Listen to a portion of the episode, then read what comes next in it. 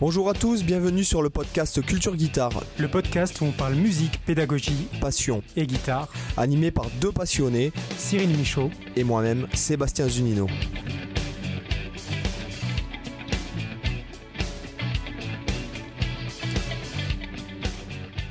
Bonsoir les amis, bienvenue dans le podcast Culture Guitare. Salut Cyril. salut Sébastien. Comment ça va?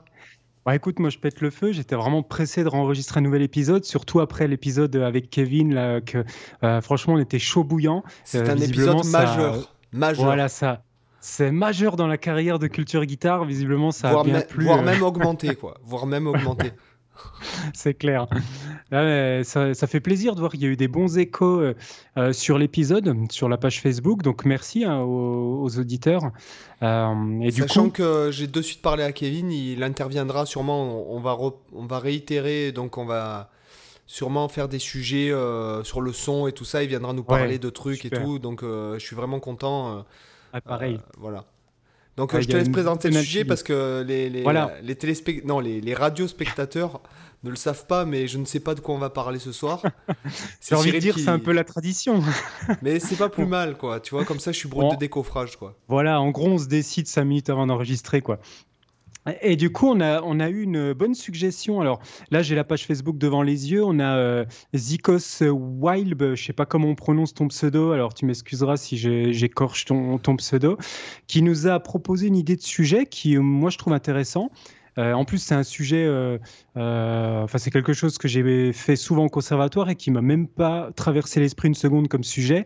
Alors, le sujet, c'est l'apprentissage par le biais des méthodes papier. Donc, en fait, il nous propose de quelques questions. Voilà. Donc, du coup, je te, l'ai dit, ça va nous donner de quoi travailler et de, quoi discuter.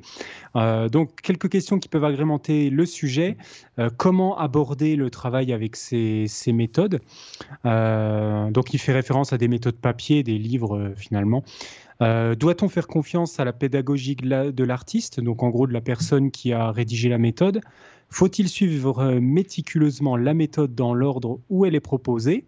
Et est-ce qu'on peut vraiment apprendre avec ce type de support? Voilà, vous avez 4 heures. Bah, alors je vais te dire un truc déjà, je, pourrais, je vais ouvrir le bal. Allons-y. Alors j'ai énormément euh, il faut savoir que quand j'étais dans le fameux magasin, pour ceux qui suivent, hein, j'en parle souvent, quand j'ai fait, fait mes armes de, de, pédagogue, en fait, euh, mmh. dans un, magasin, un grand magasin de musique euh, où il y avait une librairie musicale. Donc j'ai énormément, énormément d'ouvrages. D'ailleurs, j'ai récupéré les cartons où j'avais foutu mes, tous mes livres de, de, musique et de guitare de, de, chez mon ex-femme, quoi. En fait, donc du coup, j'ai tout rangé, j'ai tout reclassé et tout ça. Donc j'ai énormément consommé de méthodes. Et euh, je suis un peu. Euh, alors, il y a. Euh, je vais parler déjà du, d'un truc, d'un, livre qui est pour moi le meilleur livre pour guitaristes, pour les guitaristes qui, qui se qui s'essayent à l'improvisation, c'est le guitariste en évolution de Mick Goodrick. Donc, Mick Goodrick, qui est le prof euh, qui a eu euh, tous les plus grands. Mick Goodrick, c'est le prof de guitare de tout le monde. Quoi, hein, de, bon, il a eu Metheny, mais bon, pareil, j'ai lu de plusieurs hmm. choses. il dit que Metheny, il était déjà un très très grand musicien quand il l'a eu en élève. Il a eu Scofield, Mike Stern, etc., etc. Enfin, ils y sont tous passés chez lui. Hein, beau pédigré, quoi. Ah oui, oui, lui, c'est puis sa méthode et tout. Enfin, j'en ai eu plusieurs dans les mains de ses méthodes. Euh, lui, il a, enfin, c'est, c'est, c'est une tuerie. On pourra en parler si vous voulez, si ça vous intéresse. Quand, tu me rappelleras euh, si jamais on a le temps de, de, parler de sa méthode pour travailler les accords. Donc, c'est plus ou moins mhm. maintenant le, système que j'utilise moi aussi. Bon, bref. Ouais. Et donc, euh, ce livre, donc quand je l'ai eu, je devais avoir une vingtaine d'années. Quoi, c'est un ami qui me l'a donné, un, un, autre étudiant qui était avec moi euh, dans les ateliers de jazz, tout ça. Donc il m'a, passé ce livre, euh, tout ça. J'ai eu la chance de l'avoir en français. Euh, parce qu'en anglais il s'appelle The, Advancing Guitarist et je crois que je sais pas s'il est édité encore en français ou pas. Voilà, donc mhm. en français ça s'appelle Le guitariste en évolution et il s'avère que j'ai vraiment, vraiment. c'est mon, mon, livre, tu vois, c'est un peu comme quand tu dis Seigneur des Anneaux, enfin c'est un livre que tu relis plusieurs fois dans ta vie, tu, tu vois ce que je veux dire? Ouais, ouais, c'est un euh, livre qui t'accompagne euh, tout le long et tu redécouvres sans arrêt des trucs euh, au fur et à mesure de ton avancée, quoi. Alors donc, bon, moi, c'est vrai que beaucoup de concepts que j'enseigne aujourd'hui dont, je parle dans les vidéos, dans les formations et tout, viennent, proviennent de, de, de, la pédagogie de Mick Goodrick. Mhm. il s'avère qu'il n'y a pas une note, il n'y a pas un plan. Enfin, si, il y a des notes, mais il n'y a pas de plan. C'est pas un livre de, de plan de guitare ou quoi que ce soit. C'est juste des concepts euh, d'un mec qui a eu euh, des, élèves toute sa vie à Berkeley, qui plus est, qui est quand même euh, l'école principale. donc, effectivement, par exemple, un livre comme ça, je te dis oui, pour, pour répondre vite fait à la question, après on développera si ça vous intéresse. Ce que je veux dire, c'est que ce livre-là, je le relis pratiquement tous les ans et tous les ans, j'en tire quelque chose. Hein, depuis mmh. que j'ai 20 ans et j'ai 40 ans dans. on est le 2 décembre, le 5 décembre, j'ai 40 ans, on est en 2020. Euh, donc je le relis euh, régulièrement, je vais piocher dedans de longue. Euh, je, des fois, je prends un concept, je le travaille énormément, etc. Après, je dirais que il y a des livres comme ça, donc le grand livre de la théorie du jazz de, de Mark Levin. ouais, Mark Levin. Il y a la partition intérieure aussi de Jacques Siron. Euh, et après, je dirais que dans les méthodes de jazz avec des licks, etc., etc. Bon, on a le en France, nous on a le guitar cookbook et je reviendrai, si vous voulez, sur ma façon de, l'utiliser. Euh, de Romain Morlot qui a été invité dans le podcast, euh, d'ailleurs qui a été un super épisode aussi. Mmh. mais 99% des livres de guitare et des méthodes de piano, pour moi, c'est de la merde. Ah, et ça tire à balles réelles d'entrée là. non, non, mais c'est, je veux pas, je veux pas lancer un froid, mais. Ah, on veut des noms évidemment. Hein. non, non, non, je donnerai pas de nom. De toute façon, je, je retiens pas ce qui m'intéresse pas, mais euh, ce que je veux dire, euh, c'est que moi, je suis pour, moi, je prends l'exemple de, de, de, de la j'ai envie de prendre l'exemple de la musique traditionnelle indienne, c'est que moi je suis pour mhm. l'enseignement oral. Oui. Voilà. Je veux dire, quand qui est d'ailleurs propre à beaucoup de cultures. Hein. Le flamenco, c'est pareil. On a beaucoup de styles musicaux qui sont vraiment en ben, tradition purement orale. La musique africaine aussi. Est-ce que nous, on qualifierait de, de world music Oui, on va dire. exactement. Les, les occidentaux. Après, euh, travailler avec une méthode de piano parce que tu, es, tu fais euh, un cursus classique ou un, un cursus guitare acoustique ou quoi que ce soit, euh, effectivement, puisque il y a, y, a, y a, un formatage, c'est comme le, le, Hanon, par exemple. Le Hanon, je l'ai bossé à la guitare, hein, je l'ai mhm. bossé au piano aussi. D'ailleurs, je récupère mon piano, ça me fait penser que je vais pouvoir me remettre au piano. Piano euh, droit? Non, j'ai un piano électrique Yamaha là. Ok, d'accord. Donc euh, moi, j'adore le, bon, j'adore le piano classique, donc hmm. voilà. mais en fait, je la plupart des. Après, bon, comme je dis, 99%, quand je dis 99%, c'est que j'en ai eu des, des, des, centaines de bouquins. De... D'ailleurs, j'en ai jeté euh, pratiquement la moitié. Mhm. Euh, moi, les enchaînements, euh, si tu veux, bon, après. Après, tu peux peut-être dire, si tu veux, toi, si on, si on cite pas de nom, tu peux quand même dire, par exemple, qu'est-ce qui Qu'est-ce qui te déplaît comme approche justement dans ces cahiers qui fait que tu trouves qu'ils sont mauvais par rapport à ce que tu apprécies ben, Déjà, déjà il y a des fois. Euh, non, en fait, c'est que bon, déjà. Euh, bon, moi j'ai bossé, comme je vous dis, j'étais dans une librairie musicale et, que dès qu'il y avait un élève qui était absent, j'allais, j'allais potasser en bas, quoi. Euh, j'avais une heure de libre, je descendais à la librairie, je lisais les livres comme ça. et j'en achetais énormément, énormément aussi. Déjà, il y a euh, dans beaucoup de livres euh, de guitare, euh, en tout cas, il y a des erreurs.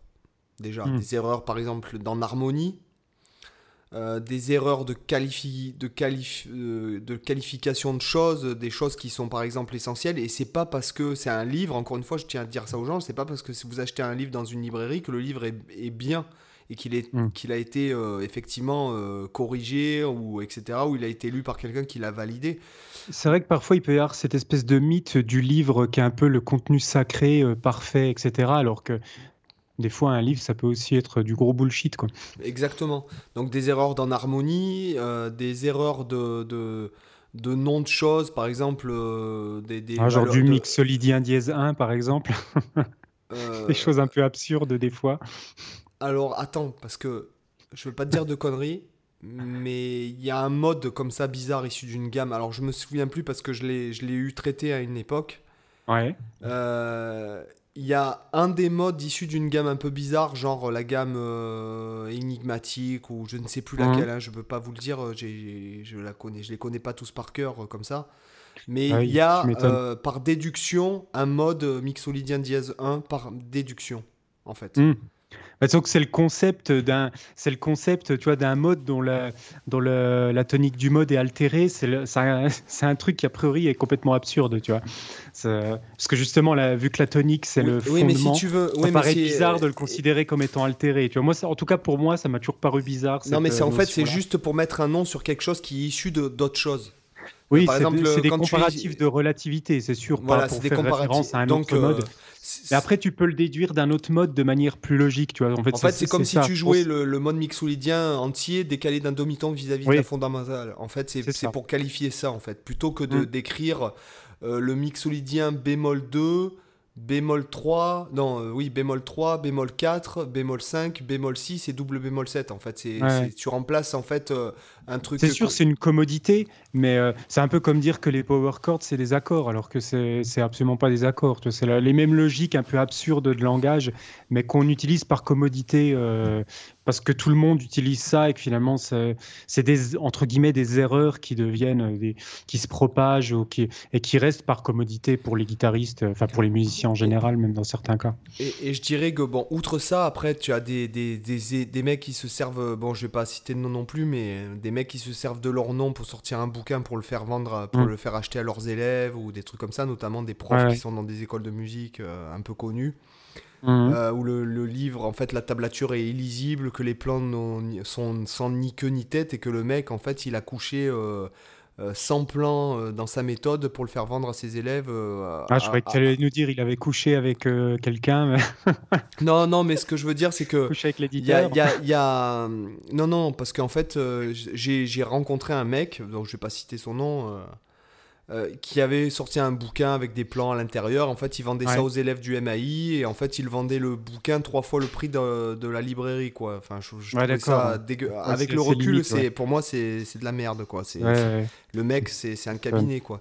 Donc, euh, si tu veux, euh, voilà. Donc après, outre les erreurs, etc. Alors là je, là, je qualifie parce que j'en ai lu beaucoup. Hein, donc euh, quand je dis beaucoup, c'est que j'en ai eu peut-être. Euh, là, rien que là, je dois en avoir à la maison pas loin de 200. Des hmm. bouquins de, guitare et tout ça. Euh. Après, j'ai beaucoup de recueils de piano classique aussi. Voilà. Hein, oui, donc que tu inclus dans ces 200 Oui, que j'inclus dans ces 200. Ouais, bouquin de guitare à proprement parler, bah je dois en avoir une. Là, actuellement, je dois en avoir 70, mais j'ai dû bien en jeter une centaine là quand j'ai ramené les cartons. Mine de rien, c'est intéressant d'avoir des, euh, des bouquins pédagogiques d'autres instruments. Euh, parce que, en fait, tu as, des concepts qui vont. Alors, effectivement, les, les partitions, tout ça, c'est pas forcément des choses que tu vas appliquer sur la guitare, mais par contre, il y a beaucoup de concepts qui vont pouvoir être similaires entre certains instruments. Et parfois aussi, ça peut être bien de sortir un peu du, de, de la réflexion euh, guitaristique, de rester entre guitaristes tout le temps. C'est que des fois, tu vas avoir des profs de piano, des profs de flûte, des profs de. peu importe l'instrument, qui vont des fois avoir des méthodes où tu te dis, Putain, mais ça, c'est pas con et j'ai jamais pensé à appliquer ça à la guitare. Ouais, exactement. Euh, c'est vachement, des fois, intéressant de voir les méthodes d'apprentissage des profs d'autres instruments. Donc, c'est effectivement bien d'en avoir aussi ou au moins d'en consulter. Alors, sans parler de qualifier, parce que bon, après, moi, je te dis, euh, par, exemple, j'ai pas de méthode de violoncelle. Je sais que bon, j'ai un violoncelle. Hein, j'ai essayé de jouer du violoncelle euh, il y a quelques années, il y a une mhm. dizaine d'années j'ai un violoncelle, donc du coup, j'ai des recueils de. Voilà, ce que j'ai de violoncelle, ce sont des recueils, ce ne sont pas des méthodes. Euh, pareil pour le piano, je n'ai pas de méthode de piano, j'ai des recueils de partitions de Ravel, euh, Debussy, euh, Bach, enfin, j'ai un peu tout, Chopin, Wagner, enfin, j'en ai. Voilà, pour les auditeurs, la différence, hein, le recueil, c'est vraiment, c'est simplement un, catalogue d'œuvres, euh, mais il n'y a, pas forcément à l'intérieur de direction pédagogique, euh, d'organisation pédagogique. C'est juste un catalogue d'œuvres, éventuellement qui peuvent être classés par, euh, dans certains cas, par difficulté. C'est un petit peu la seule, la, seule notion pédagogique qu'on va rencontrer, oh, ou qui sont classés parfois par style. Parfois, c'est juste mis en vrac. Des fois, oui, des fois c'est classé de manière chronologique, ça peut par période, ça peut être aussi, ça peut être aussi ça. Mais en, voilà, en tout cas, le recueil, c'est ça. C'est donc différent du vraiment de la, de la, méthode qui généralement vous donne aussi des œuvres, mais en même temps, elle vous donne une structure pédagogique à suivre. Il y a normalement une progression. Après, moi, je, je dis qu'on peut pas. Moi, c'est un peu comme bon, quand tu fais de la vidéo, tu, tu, es, tu as plus d'un tu montres aux gens, ils voient tes mouvements, ils, ils entendent le mhm. son. Euh.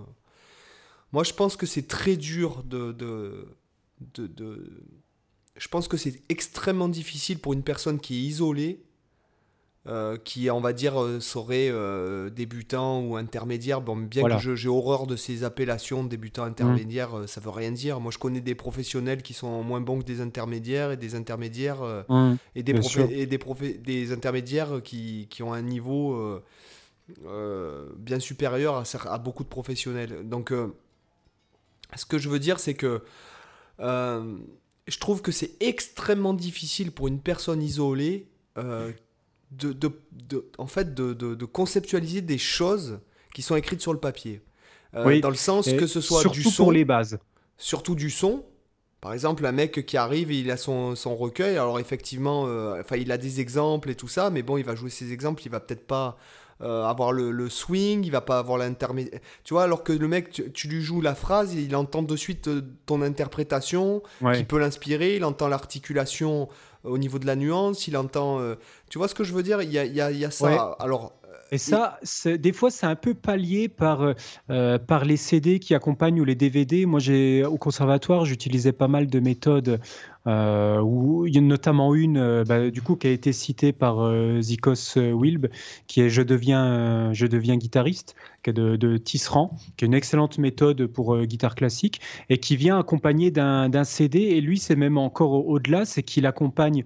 En gros, quand tu prends cette méthode, en tout cas au conservatoire, on avait deux livres. Tu as la méthode qui est pour l'étudiant, pour et tu as un deuxième livre qui est le livre du prof, qui lui a une deuxième partie de guitare, qui en fait, en gros, tu as une suite. Là, c'est plus un recueil qu'une méthode en réalité, même si elle est organisée pédagogiquement.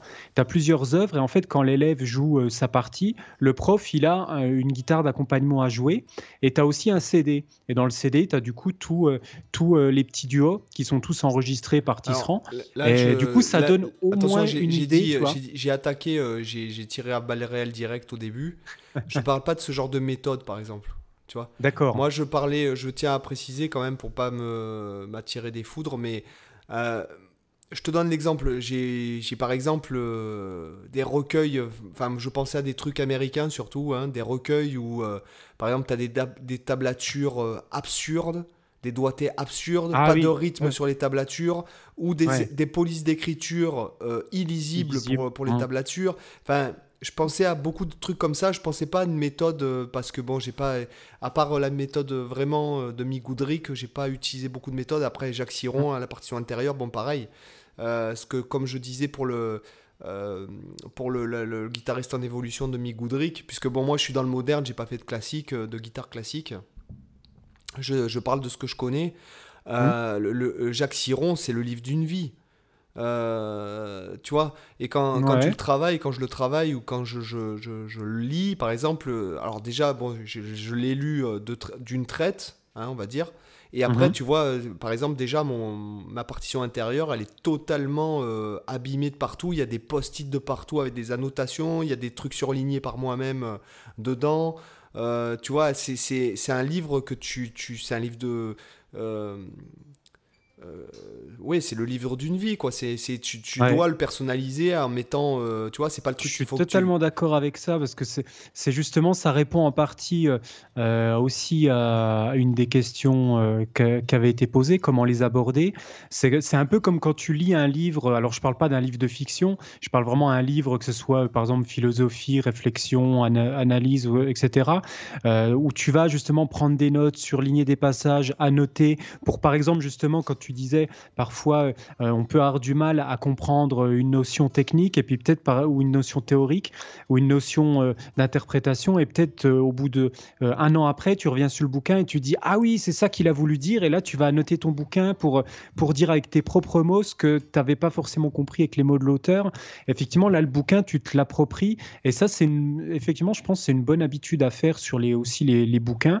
C'est finalement euh, est-ce qu'on doit faire confiance totalement à la, pédagogie de la personne ou suivre euh, scrupuleusement? Moi, je pense pas forcément. Je pense qu'on peut se permettre de, modifier des choses si on, sent que pour soi c'est nécessaire et que, et que c'est plus facile à comprendre. Il faut pas hésiter à reformuler quelque chose pour euh, euh, ou modifier des phrases ou alors faire des sauts à l'intérieur de la méthode, passer plus de temps que ce qui est normalement prévu sur un passage. faut, en gros, la méthode, c'est un parcours idéalisé, idéal qui est proposé, mais on sait très bien que tu peux pas, euh, qu'il n'y a aucun guitariste qui peut l'appliquer de A à Z et que ça peut marcher à 100% pour tout le monde, ça n'existe pas. On est tous uniques, on a tous nos propres euh, facilités, on a et, finalement, si, tu veux, tu t'adaptes tout le temps. C'est là que, exactement, et c'est là qu'on revient au truc du pédagogue. Euh, c'est que tu peux. Par, bon, par exemple, je vois par rapport aux formations, là je suis en train de filmer une formation. Mhm. J'arrête pas de répéter, et puis je me force à expliquer la chose dans plusieurs façons différentes, à répéter aussi les choses parce que euh, c'est hyper dur, je trouve, d'avoir de la pédagogie alors que tu personne en face. Ouais. Euh, oui, parce que tu dois essayer d'anticiper toutes les incompréhensions que peuvent avoir les gens. Exactement. Et du coup, tu es obligé de, de, dire Ah oui, mais le, si, si, je parle à tel type de personnes qui, par exemple, sont très auditives, si j'explique les choses de cette manière, ils vont tout de suite comprendre. Mais il y en a d'autres, ils ont besoin de visualiser sur le manche, sinon ils comprennent pas. Et il y en a d'autres, il faut qu'ils ressentent euh, peut-être par le rythme et par les notes, ça va pas leur parler. Et d'autres, c'est par les notes et le rythme va pas les aider. Enfin, tu es obligé d'essayer d'envisager tous les cas de figure possibles. Voilà. Et c'est vrai que ça, c'est compliqué, je suis d'accord. Parce qu'on est d'accord que dans la pédagogie, c'est 90% de psychologie. Ouais, ouais, ouais. Euh, je veux dire, c'est que ce tu soit. dois comprendre la personne que tu as en face et lui, lui proposer le chemin qui est le plus adapté, le plus facile pour lui. Puis il faut essayer surtout que. Moi, je pense. Euh, outre l'apprentissage la, que tu, tu lui inculques à la personne, c'est que tu dois surtout lui donner envie, quoi. Oui, ça doit être plaisant pour lui. Voilà. Euh, ça doit être du fun, mais en même temps, qu'il puisse apprendre et progresser, euh, mais que ça, soit quand même ludique. Moi, j'en reviens toujours à ça. Euh, si on s'emmerde, euh, ça sert à rien. Il faut, euh, moi, moi, je dis, il faudrait garder ce rapport à l'apprentissage qu'ont les gamins, c'est-à-dire que les, gamins, ils s'amusent. c'est pour ça que les gamins, moi, je suis pas trop d'accord avec l'idée que quand on est, quand on est plus vieux, c'est plus dur d'apprendre parce que les gamins, ils ont un cerveau plus rapide, etc. Moi, je pense que la réalité, c'est qu'en fait, les, les adultes, ils apprennent de manière chiante, alors que les gamins, ils apprennent par le jeu, ils apprennent par le côté ludique. C'est pour ça qu'ils apprennent vite. Non, mais puis il n'y a, pas que ça. C'est que déjà, c'est comme quand tu achètes un ordinateur. Quand il sort du magasin, en général, bon, sauf si c'est un PC, euh, ton ordinateur, tu le branches et tout s'allume direct, tout est nickel, tout répond. Dès que tu ouvres une application, tout s'ouvre direct. Quand il a 5 ans, bon, ben, c'est beaucoup plus lent. Et c'est pareil, euh, un adulte c'est pareil, c'est simplement aussi euh, que le monde change autour de lui, que lui il a été éduqué euh, comme le PC, enfin comme le, ton ordi. Ton, ton hmm. ordi, il y a des les applications, elles deviennent de plus en plus, ce qu'on disait la dernière fois, que je te disais que mon Mac il ramait. tu me disais, bon, mais les applications, elles sont de plus en plus énergivores et en hmm. mémoire, tout ça. Donc euh, forcément, ton ordinateur, lui, il est d'une autre époque, donc euh, il n'avait pas besoin d'être optimisé pour ça. Et là, c'est pareil. C'est que le monde change tellement vite autour de nous. Donc effectivement, les enfants, bon, déjà, ils sont neufs, ils sont bruts de décoffrage, ils sont dans une perpétuelle... Euh, un perpétuel apprentissage, mais que ce soit pour des trucs de la vie de tous les jours, l'éducation, le langage, les trucs, les... donc ils sont, ils sont ouverts, tu... enfin ils sont euh, comment dirais-je, conditionnés, ils sont en conditionnement d'apprentissage.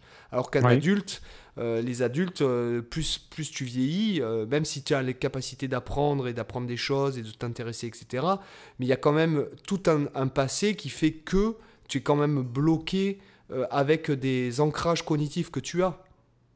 Mais je pense que ça, c'est aussi, c'est aussi euh, les adultes qui se conditionnent eux-mêmes dans cette situation. Parce que euh, moi, je vois, j'ai gardé vraiment ce côté euh, enfant où j'aime m'amuser, j'aime le côté ludique. Et quand j'apprends des choses, il faut que ça m'amuse, sinon je m'emmerde. Et sinon, j'apprends rien et ça me saoule. et du coup, moi, je suis dans cette logique permanente d'apprendre. Tu vois, je m'arrête jamais d'apprendre des trucs. À la guitare, je m'arrêterai jamais. Je suis toujours en train de me dire, putain, je sais pas faire ça, je sais pas faire ça. Mais tiens, là, je vais, je vais m'éclater, je vais composer un morceau avec cette technique que je connais pas euh, parce que ça m'éclate et parce que moi ça m'emmerde de faire euh, un truc, euh, de rejouer un truc déjà tout écrit. Moi j'ai envie de faire à ma sauce machin, j'ai envie de m'amuser avec, un peu comme voilà comme un gamin. Il va, tu, tu vas lui montrer un objet, il le connaît pas, ben en fait il va prendre l'objet, il va commencer à jouer avec et il va s'inventer des trucs avec, tu vois. Et, c'est comme ça qu'il apprend. Et en fait c'est un peu si tu te mets pas cette barrière de dire quand tu es adulte, tu commences à devenir un peu sérieux et, et se dire bon l'amusement, c'est pour les gamins, etc.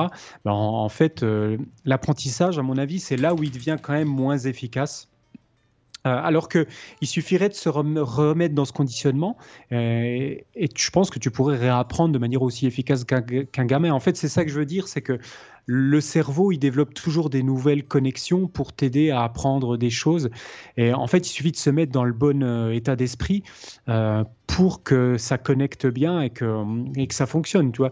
Si les gamins apprennent par le jeu, il n'y a pas de raison que quand tu grandis en tant qu'adulte, ce, ce lien-là entre le côté ludique et apprentissage, facilité d'apprentissage, disparaisse. Tu vois. Je ne pense pas que c'est quelque chose que tu, qui disparaît, c'est juste quelque chose que tu mets de côté sans forcément le savoir, tu vois, de manière inconsciente, par la vie quotidienne, et que le psychologique aussi. Voilà. des fois, j'ai des, des, je vois des commentaires sur YouTube. Bon, après, euh, je tiens à m'excuser pour ceux qui me suivent euh, sur YouTube, mais je ne peux plus répondre à tous les commentaires. C'est juste impossible. Euh, j'en reçois, mais ouais, la fois par jour, faut, euh, faut, mettre des assistants sur le coup là, à ce, niveau-là. mais même, ça, ce que je veux dire, c'est que tu peux, c'est que tu peux plus. C'est sûr, tu peux plus. Après, tu as une charge. Je tiens à le dire, les gens ils s'imaginent, mais tu as une charge mentale de déjà de la bon, de, tout le boulot qu'on fournit, tout ça machin. Euh, sûr. Et après répondre quand moi je désactive mon maintenant quand je travaille, je mets mon téléphone en mode nuit quoi. S'il y a quand cas d'urgence qu'il faut que tu peux que je réponds quoi. Voilà, donc euh, dites-vous que si vous répond pas, c'est parce qu'il vous crée du super contenu. Donc franchement, soyez content quand même. Même s'il vous répond pas, soyez encore plus content. C'est-à-dire qu'il bosse pour vous. et, je vois des fois des, commentaires de gens, mais en fait, c'est, c'est, en fait, c'est une barrière psychologique qui se met. Ouais. Euh, c'est, euh, c'est un peu comme si tu, tu te disais, regarde, par exemple, c'est un peu comme si tu ne savais pas nager mais en fait, le fait de ne pas savoir nager, c'est juste le fait de, de penser qu'on n'est pas capable de nager. Tout le monde peut nager.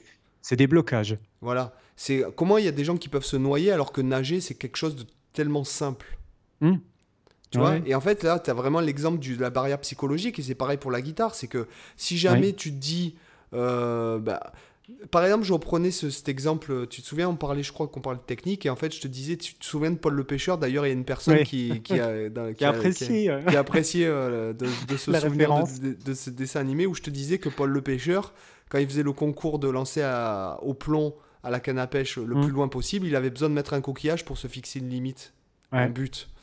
Et ben, c'est pareil, c'est-à-dire que je vais être beaucoup plus rapide et réactif dans un contexte musical de phrasing par exemple, pour, mmh. euh, là, euh, j'ai un élève qui m'a demandé qu'on travaille sur du, un truc de Guthrie Govan, là. Ouais. Et en fait, euh, bon, du coup, j'ai un peu retravaillé mon aller-retour. Je me suis rendu compte que j'avais pas bossé mon aller-retour depuis deux mois, donc j'étais un peu rouillé. Mmh. Et en fait, je m'aperçois que je suis beaucoup plus rapide en contexte lorsque je dois phraser avec euh, de l'aller-retour. Donc, euh, par exemple, tu me mets, euh, je sais pas moi, 200, j'arriverai facilement à phraser en aller-retour à 200, par exemple. Mhm. Alors que de te faire un exercice basique de, à 200 là, en double croche, j'arriverai pas. Pourtant, j'ai la, capacité physique de le faire, mais mhm. par contre, de faire l'exercice, j'y arrive pas. Alors que j'arrive à phraser. Donc le, le, c'est un, peu ça, c'est encore une fois, tu as besoin de, de, te lever les barrières en fait. Et, ce qu'il disait Alex Cordo, qu'on a reçu aussi, qui était un super mmh. épisode, il a dit à un moment donné, tu es obligé un peu de t'exploser quoi. De, euh, pour exploser le truc, euh, bon, bah, il faut, faut envoyer du lourd un petit peu. Tu vois, je reviens. D'ailleurs, c'est la méthode un peu de, de Pascal Vigné aussi, que il avait mmh. fait une vidéo là-dessus. Ouais. Où il disait qu'à un moment ouais, donné. l'épisode où il parle de la, du travail de la vitesse. Voilà, c'est ça. Ouais. T'es obligé à un moment donné de te. de, de, Bah, te mettre envoyer- un coup au cul et coup d'aller au-delà de ta limite. Ben, et oui, mais rien que pour déjà psychologiquement la passer. Ouais, ouais, ouais, c'est ça. Si jamais Et aussi toi- avoir la conscience de la sensation. Voilà, c'est ça. Euh, D'ailleurs, c'est un, un super, euh, c'est un super épisode qui fait. Même si je, je- même si des fois, je, moi, je suis aussi partisan pour le fait de travailler très lentement, très lentement. euh, Mm. euh, Et c'est pas le même type de travail parce qu'en fait, quand tu vas super vite comme ça, comme tu dis, c'est pour briser une barrière psychologique, découvrir une sensation que tu, tu, que, tu n'as pas encore euh, atteinte. Euh, alors que quand tu travailles lentement, tu es plus dans une recherche d'économie des mouvements, tu es plus sur un niveau de détail, vraiment à travailler chaque geste, la perfection de mouvement, la détente des doigts, la sensation de ton corps, etc. Alors que quand tu es dans la vitesse pure, tu n'es pas du tout dans cet état d'esprit parce que tu dois déjà avoir ça qui est, dans, qui est en toi, tu dois déjà avoir les automatismes, les mouvements parfaits, la détente pour être capable, parce que tu n'as pas le temps de penser à des vitesses rapides. Donc c'est pas du tout le même type de travail et comme tu dis, c'est pour ça Ah, qu'ils sont je- les deux essentiels, c'est une question de contexte. je suis Ah. pas d'accord. Très bien, alors allons-y, détaille-moi ça. Moi, je pense que justement, je, je- tu vois, je, je, je pense que au contraire, euh, il faut penser rapidement. Et c'est Même pas quand tu travailles lentement, tu veux dire? Ah, mais je pense que il faut que tu t'apprennes. En fait, pour moi, le fait de travailler lentement, c'est pas pour travailler lentement ou c'est pas scolairement parlant. C'est surtout Mhm. parce que déjà, tu graves dans ton subconscient. Là, c'est là que je rejoins ce que tu dis, c'est-à-dire que tu en fait, euh, tu, tu graves dans ton subconscient des mouvements pour les ressortir dans la rapidité, un peu comme les, les- Ouais. dans les films de kung-fu de à la noix, où tu vois le Mhm. mec sur la plage qui fait ses mouvements de kung-fu hyper lentement, alors qu'il va se battre contre 15 gars de suite après, tu vois, en mode bourrin. Euh, le fait de faire le mouvement parfait lentement, le graver dans le subconscient, ouais. Mais après, je Mhm. pense pas que quand tu joues vite, par exemple, si tu phrases, admettons, euh, si tu prends une, une œuvre, euh, enfin un morceau comme euh, Countdown, Giant Steps, ou des, des morceaux comme ça qui vont très vite et où la- la- la- les grilles d'improvisation sont extrêmement. euh, elles sont pas complexes d'un niveau harmonique, mais elles sont complexes d'un point de vue.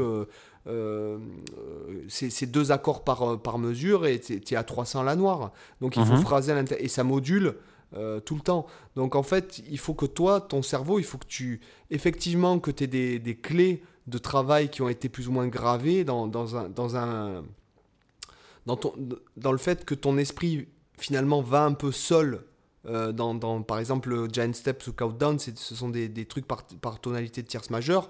Donc en fait, toi, tu es conditionné parce que tu as travaillé en amont, mais tu es obligé de penser à ce que tu fais.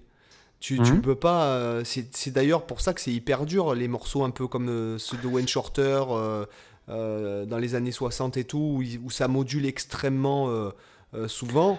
tu es obligé d'être conscient.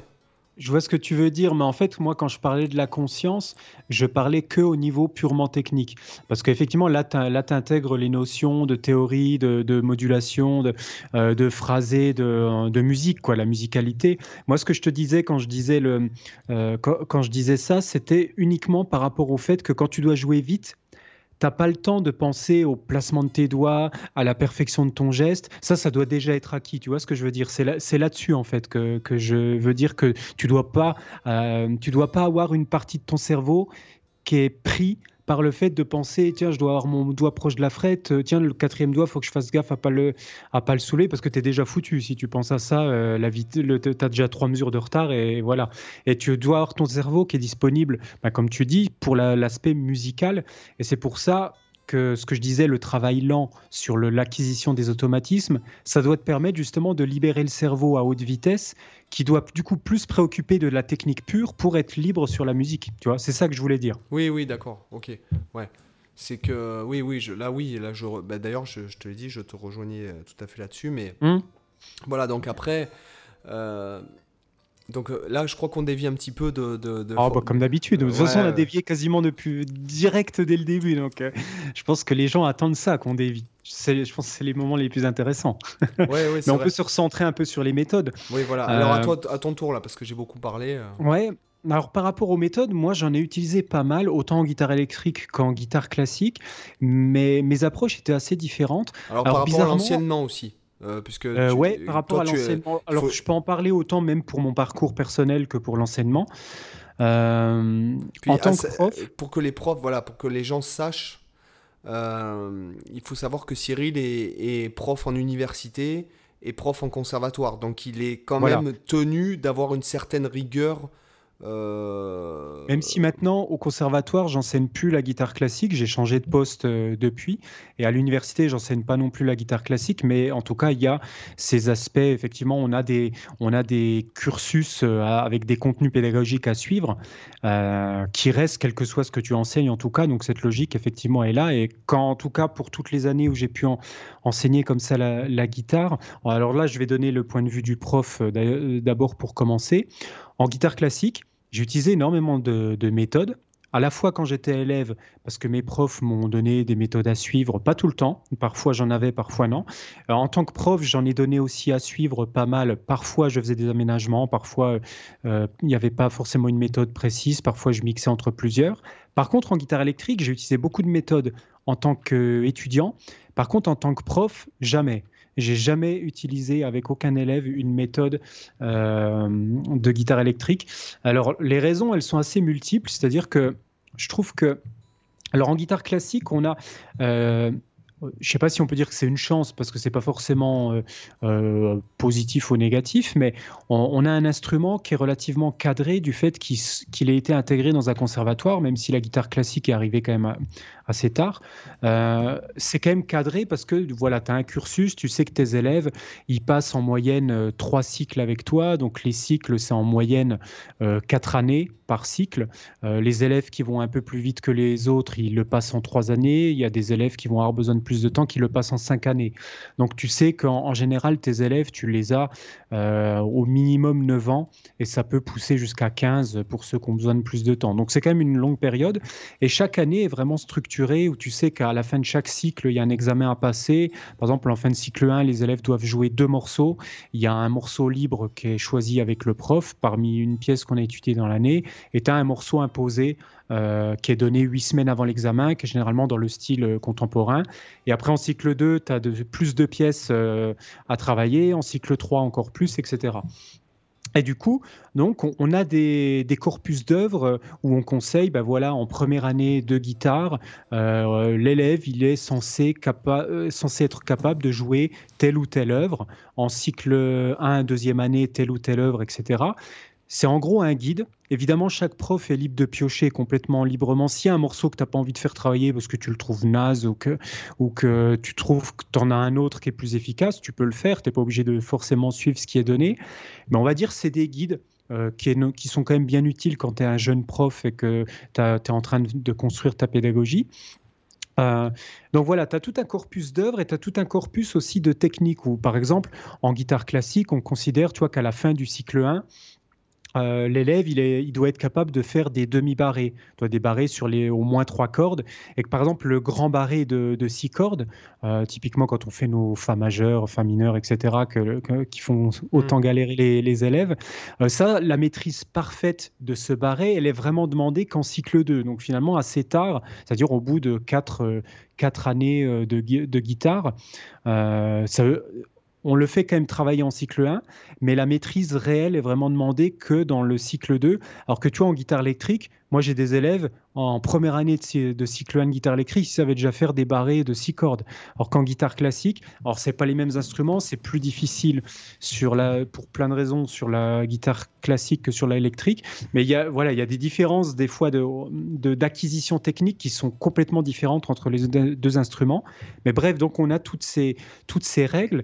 Euh, en tout cas ces directions qui nous sont données. Et en fait, les méthodes, elles suivent un petit peu ces choses-là. Elles sont censées du coup accompagner l'élève de manière cohérente par rapport aux besoins techniques que les conservatoires imposent et par rapport aux œuvres étudiées.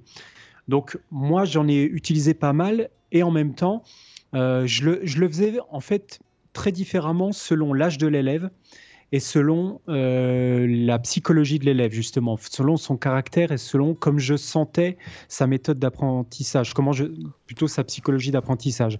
Parce que tu vois, quand, tu travailles avec des petits élèves, vraiment des petits qui ont en général la guitare classique, les, petits élèves, ils démarrent à 7 ans, toi, quelque chose comme ça. Tu en as parfois qui vont être un petit peu plus jeunes, euh, mais généralement, on va dire que c'est 7 ans. Euh, ils n'ont pas une maturité suffisante pour se dire ah moi je veux savoir jouer tel style ou tu vois de savoir qu'est-ce qu'ils veulent faire. donc là en fait la méthode, je trouve que dans ce contexte-là, elle est bien parce qu'elle permet, elle permet de donner un cadre, qui est quelque chose qu'ils connaissent à l'école aussi, un cadre. Hein. finalement, les profs suivent aussi des programmes. Euh, et en fait, souvent, les méthodes, elles sont assez généralistes au niveau du corpus d'œuvres qui est donné, c'est-à-dire que tu vas avoir des styles. Euh, qui peuvent euh, basculer d'ambiance un peu baroque, de style un peu classique, de côté contemporain avec des percussions, des effets sonores bizarres. Tu peux avoir l'œuvre d'après, ça peut être un style qui bascule en, type un peu latin, euh, tu vois, type bossa nova, etc. tu as, tout un balayage de, de styles qui est très intéressant parce que ça permet d'ouvrir la culture de l'élève, de lui faire découvrir des tonnes de styles et après, tu vois très vite l'élève, quand tu vois euh, qu'il y a un style qui le gave, euh, tu vas peut-être essayer de lui faire jouer encore peut-être un ou deux morceaux pour, pour vraiment. Euh, c'est un peu comme la bouffe avec les gamins, tu vois, tu vas leur faire goûter un, légume ou un aliment plusieurs fois, une dizaine de fois. Et au bout d'un moment, quand tu vois qu'à chaque fois il vomit quand tu lui donnes ça, voilà, tu, tu dis, OK, je vais pas insister, je vais faire. je vais essayer de trouver d'autres choses. C'est pareil pour les œuvres. Euh, tu, vas voir que, voilà, moi je voyais qu'il y avait des élèves, ils adoraient, notamment les petits élèves, ils adoraient les pièces contemporaines, tu vois. Euh, je leur faisais bosser des, trucs avec des percussions, voilà, avec alors, tu avais des trucs avec du slap euh, baroque, du, du, slap baroque, du slap Bartok, pardon, du Pitts Bartok, qui en gros, c'est le, si tu le veux, c'est baroque, ça peut être. Ouais, là, c'est intéressant. Ouais, ouais, ça peut être vachement intéressant. Une technique à creuser, tiens. Et du coup, le, le Pittsburgh en gros, c'est quand tu tires la, la, corde pour la faire rebondir sur. Euh, en gros, c'est l'équivalent de ce qu'on appelle le pop à la basse. D'accord. Tu, types la, tu tires la corde avec le pouce ou avec les doigts pour la faire rebondir et donner un côté percussif. Ouais, les gamins, ils adorent ce genre d'effet. Tu vois, ils adorent faire comme des, ça, un peu des cordes étouffées. Ouais, c'est ça. D'accord. Voilà. C'est tout bête. Hein. Ben, oh, voilà, nous on appelle ça, euh, ça s'appelle euh, dans le monde classique le Pitts Bartok, mais euh, par contre, voilà, en, électrique, quand on parle plus de pop pour la basse. Mais bref, ils adorent les effets comme ça. Ah tiens, tiens comme on parle de ça. Juste une parenthèse. Par exemple, est-ce que tu connais cette technique qui fait que je prends avec ma main gauche, admettons, je prends mon, je prends une corde, je la tire avec ma main gauche hein, sur le manche, je, je passe en dessous l'autre, je joins les deux cordes inversées sous mon doigt. Ah oui Ouais, c'est la technique qui permet de faire les effets un peu de, caisse claire. c'est ça. Euh, il y, a y a un morceau, de, je crois que c'est de Koshkin, euh, qui s'appelle Les Jouets du Prince, qui est une œuvre pour guitare classique, où justement, il y, a, y a un des morceaux, c'est le, les, les, euh, les, soldats de plomb, je crois. Peut-être qu'on le trouve sur YouTube à écouter. Et en fait, la technique, c'est exactement ça. Tu dois inverser tes cordes et le jouer. Euh, pour faire cette sonorité militaire de caisse claire. Alors, à ma connaissance, il n'y a pas de. Il me semble pas qu'il y ait de nom officiel. Ouais. C'est ça. ça marche très bien si vous voulez l'essayer, les auditeurs. Ça marche très bien sur les guitares folk ou classiques. Par contre, sur électrique, le rendu est pas aussi, euh, aussi euh, efficace. Par contre, il me semble que Radiohead a utilisé, le, il me semble c'est Johnny Greenwood qui l'a utilisé sur euh, Paranoid Android. il me semble, hein, je veux pas dire d'annerie, mais je crois que pour, pour les sons où on entend le tata, tata. Cet effet-là, il me semble qu'il croise ses cordes. Hein. mais je veux pas dire d'annerie, il faudrait vérifier la source. Mais en tout cas, il me semblait qu'il utilisait cette technique. Petite parenthèse euh, instant musique, euh, écoutez la version de Brad Meldo de Paranoid Android. Mhm. c'est mélanger, euh, comment le gars arrive à mélanger du Radiohead, en fait, la, substance, je dirais, de Radiohead, c'est-à-dire la, la, mélodie, l'harmonie, et qu'il il mhm. fait ça façon Beethoven, en fait, voilà. Ah, alors, attends, je me le note ça de... tout de suite. Tu peux y aller D'ailleurs, écoutez cet album là qui s'appelle The Art of the Trio Volume 3, enfin Volume 3. Je vais écouter ça après. Euh, voilà, c'est c'est de la jouvence. Alors, comme je me le suis mis de côté, je vais écouter ça euh, ce soir là, ça, ça, ça va le faire. en plus, j'adore ces morceaux. Mon, mon, mon, musicien préféré, c'est Brad Meldo. Waouh Devant euh, qui tu sais? Euh, Ala dans le Source, c'est mon guitariste préféré. Ah, ah c'est différent, ouais. Euh, Brad Meldo, c'est mon musicien préféré. la nuance est importante. Ouais. Alors, du coup, je, vais, je reviens un peu sur ce que je disais par rapport aux méthodes. Euh, c'est vrai qu'en donc pour la guitare classique, je donnais pas mal de méthodes, mais je disais que je m'adapte pas mal à l'élève. C'est-à-dire que au début, je me sers des méthodes pour jauger un petit peu, voir euh, quelles sont ses facilités, quels sont un peu les styles qu'il aime. Mais après, très vite, moi, j'adapte. C'est-à-dire que euh, de souvenirs, de mémoire, je crois ne jamais avoir suivi une méthode intégrale avec un élève de A à Z, ni forcément dans l'ordre où elle est écrite. Ça m'est jamais arrivé, ni en guitare euh, électrique, ni en guitare classique. Euh, alors, ça serait un peu comme. Euh, après, si tu es très extrêmement cartésien, parce que tu as des gens qui sont comme ça. Oui. tu as des gens qui. tu leur donnes une méthode, oui, il faut commencer à la page numéro 1 et s'arrêter à la page numéro 101. Oui. Euh, c'est dur quoi parce qu'on peut pas euh, moi ça je le fais pas je t'avoue hein. non mais euh, non mais après même, moi en tant qu'étudiant ça m'est jamais arrivé de faire une de suivre une méthode en entier. Jamais. Ni dans l'ordre ni en entier.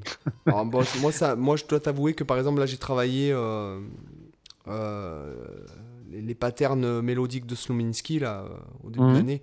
Bon je me les fais tous ça hein. je te, je te le dis je te cache pas bah, que bon. après là, tu es dans un contexte qui est presque le. c'est un peu comme les 120 euh, études en arpège de Giuliani. C'est des trucs un peu massifs sur, sur euh, un élément. Et en fait, quand c'est un catalogue comme ça de, de choses ultra ciblées, je trouve que c'est plus facile de les faire en entier que quand c'est vraiment une méthode. Oui, parce que le euh, but, c'est Parce que la méthode, c'est quand même mentalement assez épuisant. Euh, et des fois, c'est un peu intimidant. Tu te dis, putain, j'ai un pavé de, de 200 pages de méthode sous les yeux qu'il faut que je me farcisse en, en un ou deux ans. en fait, c'est presque décourageant des fois, tu vois ce que je veux dire quand tu es seul, euh, notamment, quand tu es autodidacte. C'est encore plus dur parce que le prof, à la limite, tu te reposes beaucoup sur le prof, tu lui fais confiance, tu sais que s'il te donne cette méthode, même si c'est un pavé, tu sais que tu as la capacité de l'amener à terme parce que sinon, il ne te la proposerait pas. Tu vois. Il y a cette confiance qui s'établit, ce lien avec le prof, qui est plus difficile quand tu es autodidacte. Après, sans parler de prof, hein, parce que j'ai pas envie que les gens pensent qu'on on veut ramener les... D'ailleurs, moi, je me considère pas comme un prof, puisque un professeur, c'est une profession réglementée, j'aime bien le dire quand même. Mmh. Euh, moi, j'ai envie de te dire que si jamais tu es seul, isolé, que tu suis une méthode de guitare, ou quel que soit le domaine, euh, tu, tu, tu, fais même pas 10% du boulot. C'est-à-dire que, je te donne un exemple, c'est comme si je te disais, bah, tu vas apprendre l'italien, euh, mais avec une méthode. Ouais tu vois, alors que tu n'auras pas le swag de la langue. Si ça se trouve, toi, mm. tu vas parler, euh, tu vas connaître tout le truc par cœur. Moi, je connais des gens qui, qui bon, moi, puisque je suis expatrié, je suis en Espagne. Euh, j'ai rencontré des gens, euh, j'ai fait un an d'école pour adultes d'espagnol. Mm. j'ai rencontré des gens qui s'étaient farcis l'équivalent du Becherel et, et des, des, lexiques de mots à apprendre par cœur. Mais au final, moi je connaissais dix fois moins de mots qu'eux, mais pourtant je parlais dix fois plus avec les gens. Tu veux, donc en fait, il y a. Pour moi, rien ne vaut un mec qui va te dire euh, un, un, truc personnalisé, que sans parler d'un professeur, un pédagogue ou quoi, mais même d'un pote qui va te dire mais non, mais regarde, fais, fais comme ça plutôt. Comme un truc bête. Mm. Tu vas vouloir faire. T'es, débutant, tu vas vouloir faire des bends et tu vas voir marquer avec la flèche le bend. Alors, déjà, la justesse, tu vas pas savoir à quoi ça correspond puisque tu, tu ne connais mm. pas. Et toi, tu vas bender avec ton doigt seul comme ça. en fait, quand tu bendes avec, la, avec l'annulaire, il faut que les deux autres derrière ils t'aident. Le majeur et l'index. Mais ça, si, si, le mec te le montre pas ou si t'as pas la jugeote, enfin, si tu peux pas aller Tu peux pas le deviner. Voilà. Euh, ce que je veux dire, c'est que, encore une fois, moi je dis que, euh, pareil, quand, je reprends Boulez, qui pourtant Boulez est un des plus grands théoriciens. D'ailleurs, euh, je vais m'acheter le livre, j'ai pas, enfin, j'attends de retourner en France. je m'achèterai ce bouquin sur Boulez, je ne l'ai pas pris la dernière fois, j'étais trop chargé. Euh, mais euh, il y a une biographie de Boulez, là, je, vous en ferai part quand je l'aurai fini. Et Boulez disait, mais un rythme, ça doit pas se lire, un rythme, ça doit se jouer, ça doit s'interpréter, mmh. ça doit se ressentir. Et c'est totalement ça. C'est que à un moment donné, euh, ce qui est écrit sur le papier, alors d'un côté, je, je, trouve ça formidable parce que nous avons cinq siècles, en gros, hein, je, mmh. je, grossis, hein, bien que c'est plus, que ce soit plus, mais on a cinq siècles de musique qui nous sont transmises qui nous sont transmis, pardon, et euh, grâce au papier. Mais pour l'apprentissage, mais rien ne vaut, je pense, la, transmission orale. Voilà. Oui, parce que le problème du papier, c'est que ça ne te retransmet pas toutes les finesses. Il y a des choses qui sont impossibles à écrire clairement, qui sont impossibles, euh, notamment dès que c'est des phrasés un peu libres. Euh, d'ailleurs, euh, quand tu regardes une partition de Chopin, tu le vois immédiatement. tu vois dans, certaines partitions où il a écrit tout en toutes petites notes, avec que des croches. Et donc ça sort complètement, c'est complètement non mesuré. Et en fait, il t'écrivait ça parce que c'est un truc qui n'avait pas de sens pour lui euh, à écrire dans, un cadre de mesure avec des rythmes précis parce que c'est un feeling, tu vois, c'était genre un grand trait euh, virtuose. Bah, ah. lui, t'écris ça tout avec des petites notes parce que tu peux pas vraiment le retranscrire de ah, manière précise. Je, ne sais plus, je vais, je vais juste te dire une anecdote, je ne sais plus si c'est Chopin ou Liszt. Euh, parce que j'ai lu, alors j'ai lu deux pavés sur, chacun, sur chacun de ces deux gars. Donc la, mhm. vie, euh, la vie de Liszt est un roman, donc je me souviens plus de l'auteur, excusez-moi, euh, voilà. La vie, mais le, le, titre du roman c'est ça, et j'ai un autre, c'est sur Chopin. Il y en a un des deux qui n'arrivait pas à jouer avec d'autres personnes parce qu'il y avait vraiment des problèmes de rythme. Et je me demande si ça correspond pas à ce que tu es en train de me dire vis-à-vis de, euh, de Chopin. D'accord, alors ça, tu vois, c'est une anecdote que je connaissais pas. Il y en a un des deux, euh, alors euh, excusez-moi, hein, c'est pas, je dis pas problème de rythme, on reconnaît le génie des mecs, euh, etc. Hein, c'est pas, c'est pas ce que je veux dire, c'est que simplement, ben, il était incapable de, de jouer avec d'autres personnes, en, pour ainsi dire, en groupe. Alors il était absolument génialissime hein, quand tu écoutes les, je sais pas moi, les mazurkas, les nocturnes, les, les grandes valses, etc. Euh, c'est monumental. Après, euh, euh, il avait du. Enfin, il y en a un des deux qui n'arrivait pas à jouer en. C'est marqué dans un de ces deux bouquins. Alors, je sais hmm. plus le. le, Parce que j'en ai lu tellement des trucs. Mais... Alors, du coup, je peux vous dire le nom de l'auteur. Ça m'étonne pas que tu l'aies oublié. C'est. Je ne sais même pas le prononcer. Zolt. voilà. Avec, euh, y a, attention, et le dernier mot, c'est facile. le dernier mot, il y avait, il y avait quatre. Euh, non, non, bah, il y avait 14 consonnes d'affilée. bah quoi, c'est de l'allemand, c'est tout, c'est normal. Euh, donc le nom c'est Zolt Arsanii. Alors, The Zolt, c'est Z-S-O-L-T. Donc, euh, voilà, je sais pas comment ça se prononce. Mais... Bah, euh, donc, ça, c'est La vie de Liszt est un roman. Le Zolt, mais ça, c'est un mec euh, qui est de Roumanie ou. Ça, c'est un prénom qui est classe, mineur. Zolt Ça le pousse, franchement. à table, Zolt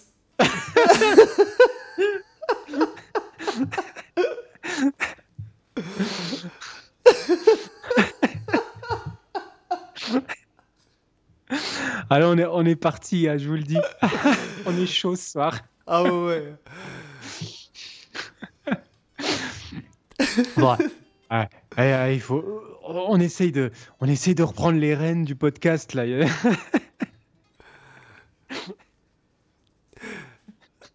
ah punaise. Euh, du, du, coup, je sais même plus de quoi on parlait. Euh, on, euh, on parlait de quoi? On parlait des, on, parlait, on fait un podcast sur quoi déjà? Non, mais sur les méthodes papier, mais en fait, c'était, c'était très euh, en rapport. Euh, ah oui, on parlait de l'écriture. Euh, toujours rapport. voilà, donc on, on, parlait de l'écriture, donc non, non.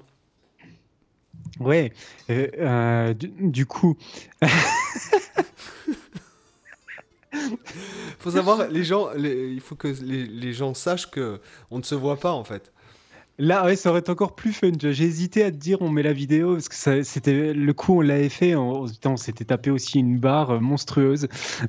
Et vous savez que bientôt c'est Noël et bientôt il y a l'épisode sur les X-Men, les élèves ah X-Men et les situations rocambolesques. Hein, parce que bon, il n'y a pas que des élèves X-Men, il y a aussi des situations des fois rocambolesques. Euh, donc euh, en cours, je donne un cours de guitare, ça tourne mal, lol. ah celui-là il est attendu, hein, je te le dis. Ah oui, oui c'est clair. D'ailleurs, euh, petit appel à l'action, 5 étoiles sur podcast, hein, sur iTunes, je hein. pense que c'est le bon moment là. C'est le bon moment, quoi. Voilà.